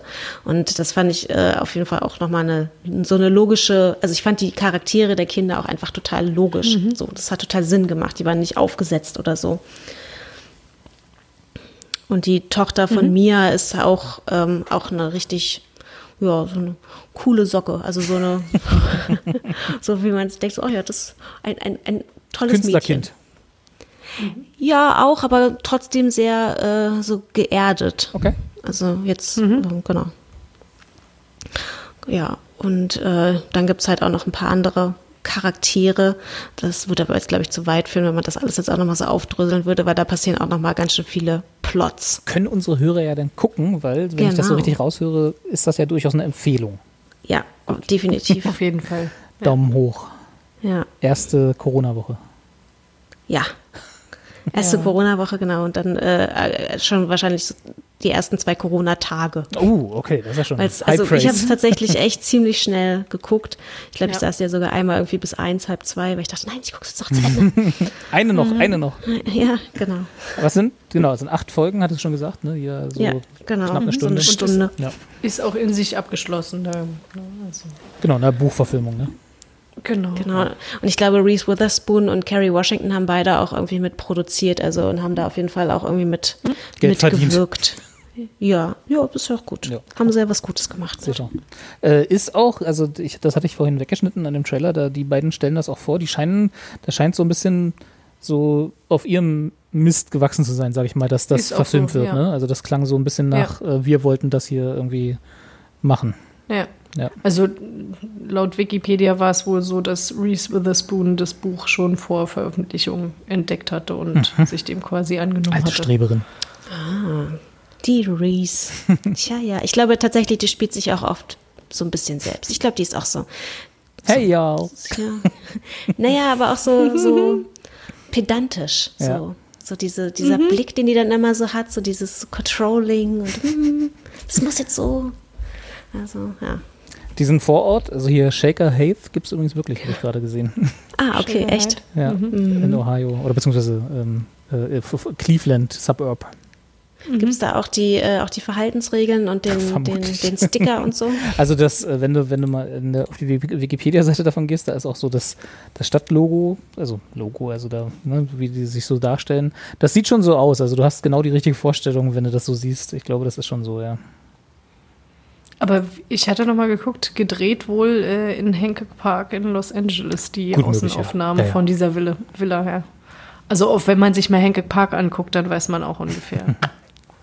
auch, auch eine nette Nachbarschaft. Ich da war ja mal, auch ich, gerne ich wohnen. war mal irgendwann um, äh, um 2000 herum in den USA, äh, wo ich dann durch ver verschiedenste Umwege in so eine Suburb-Community von Chicago gelangt bin, wo also Mhm. auch so Ärzte, Zahnärzte, Rechtsanwälte etc. lebten. Und das war, also ich habe noch nie seitdem und noch nie vorher größere und bombastischere Häuser gesehen als da. Also da, das war wirklich so diese, also das ist so nördlich von Chicago. Ne? Chicago hat ja Mhm. mehrere äh, Suburbs, die auch nicht alle so reich sind. Ich wollte gerade sagen. Ja, ja. Aber nördlich, so am, am äh, Lake Erie ist das, glaube ich, da, ne? Mhm. Äh, da entlang, das ist äh, unglaubliche krasse Gegend. Also wo halt wirklich so eine, genau wie ihr es beschrieben habt, ne, wo so diese Häuser stehen von Leuten, wo du weißt, da ist halt irgendwie, da ist sind keinerlei Probleme mehr, was das, was das Finanzielle angeht. Es sei denn, die sind nicht abbezahlt, die Häuser, dann sind andere Probleme. Aber das ist schon, also es gibt so, gibt solche Gegenden, wo du einfach weißt, hier ist das Geld zu Hause. Was ich in der Serie auch noch gut fand, war, das spielt ja ähm, Mitte, Ende der 90er und ich fand, es war auch ein sehr gutes, also sie haben diesen, äh, sie haben die Zeit sehr gut dargestellt. Also es war sehr authentisch in der Kleidung, so in, in den, in den Computern, also so in den, in, in, in den Requisiten, genau, so heißt das Überwort. Also das war auch auf jeden Fall gut. Und sie hat natürlich auch eine Beverly Hills Referenz, das hat mich auch sehr gefreut. Sie haben einmal ging es dann irgendwie darum, dass die älteste Tochter ähm, mit ihrem Freund, der auch schwarz ist, was dann immer so, ach ja, hey, kennt ihr euch nicht? Ihr habt so viel gemeinsam, als dann die andere Schwarze dazu kam und Ja. so, ne?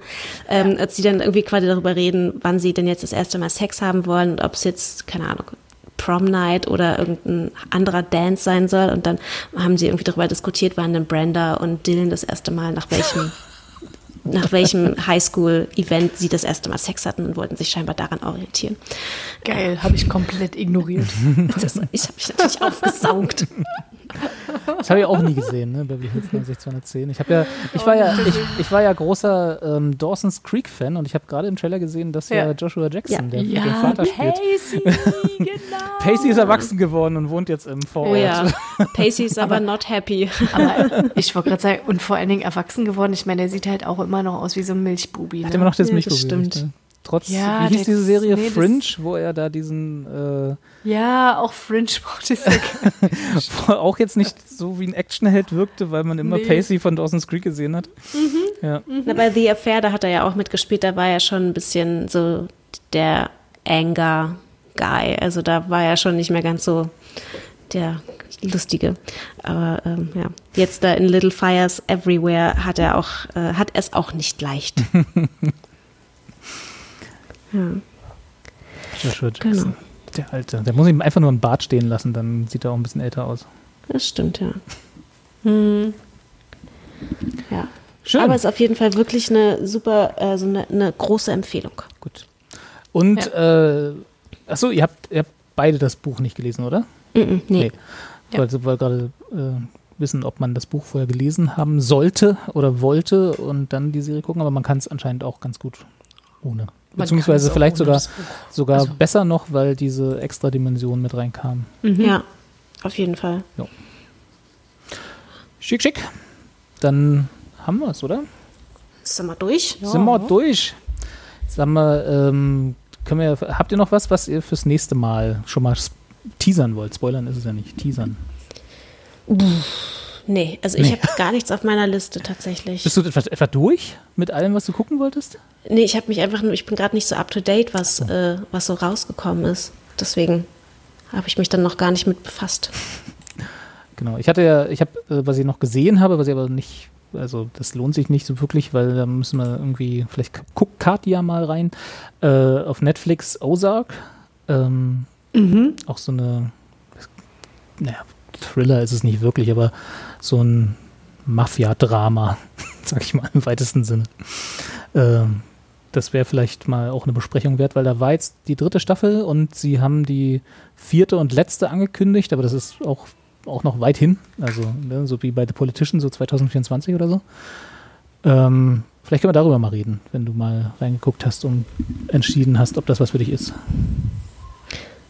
Ozark, ja, das, da wollte ich auch schon mal reingucken. Also ich finde es, also kann man ja schon sagen, ich finde es ich find's sehr unterhaltsam und äh, ist gut gemacht, also so als äh, für das, was es sein will. Ähm, und es lohnt sich meiner Meinung nach. Kann man mal, kann man, vielleicht können wir mal drüber reden, falls, falls einer von euch das mal gesehen hat oder so, aber ihr beide. Okay. Irgendwo im Hintergrund ruft gerade. Ja, ja, hier ruft jemand gerade, deswegen bin ich auch nicht mehr 100% da. Verstehe. Weil ich, auch, ich versuche herauszufinden, ob es ein Mama oder Ach so. ein Papa ist. ob du gebraucht wirst oder ob du es abschieben kannst. Naja, es, es klingt aber nach einem Mama. Verstehe. Na Ja. dann.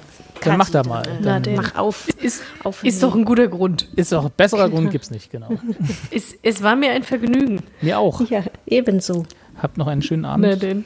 Ihr auch. Danke gleichfalls. Und äh, die, die HörerInnen natürlich auch. Genau. Oder einen schönen, äh, Schönen Tag, oder Tag. wie auch immer ihr das hört. Whenever. Genau. Es wird dringender. Tschüss. Tschüss.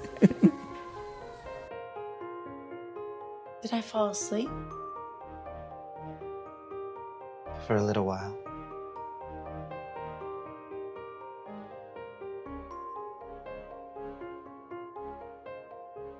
I've been looking for a word.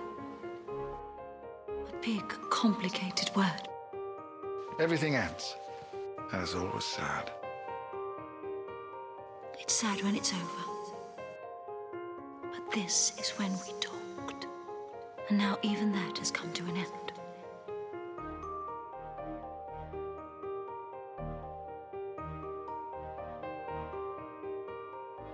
But everything begins again too. And that's always happy.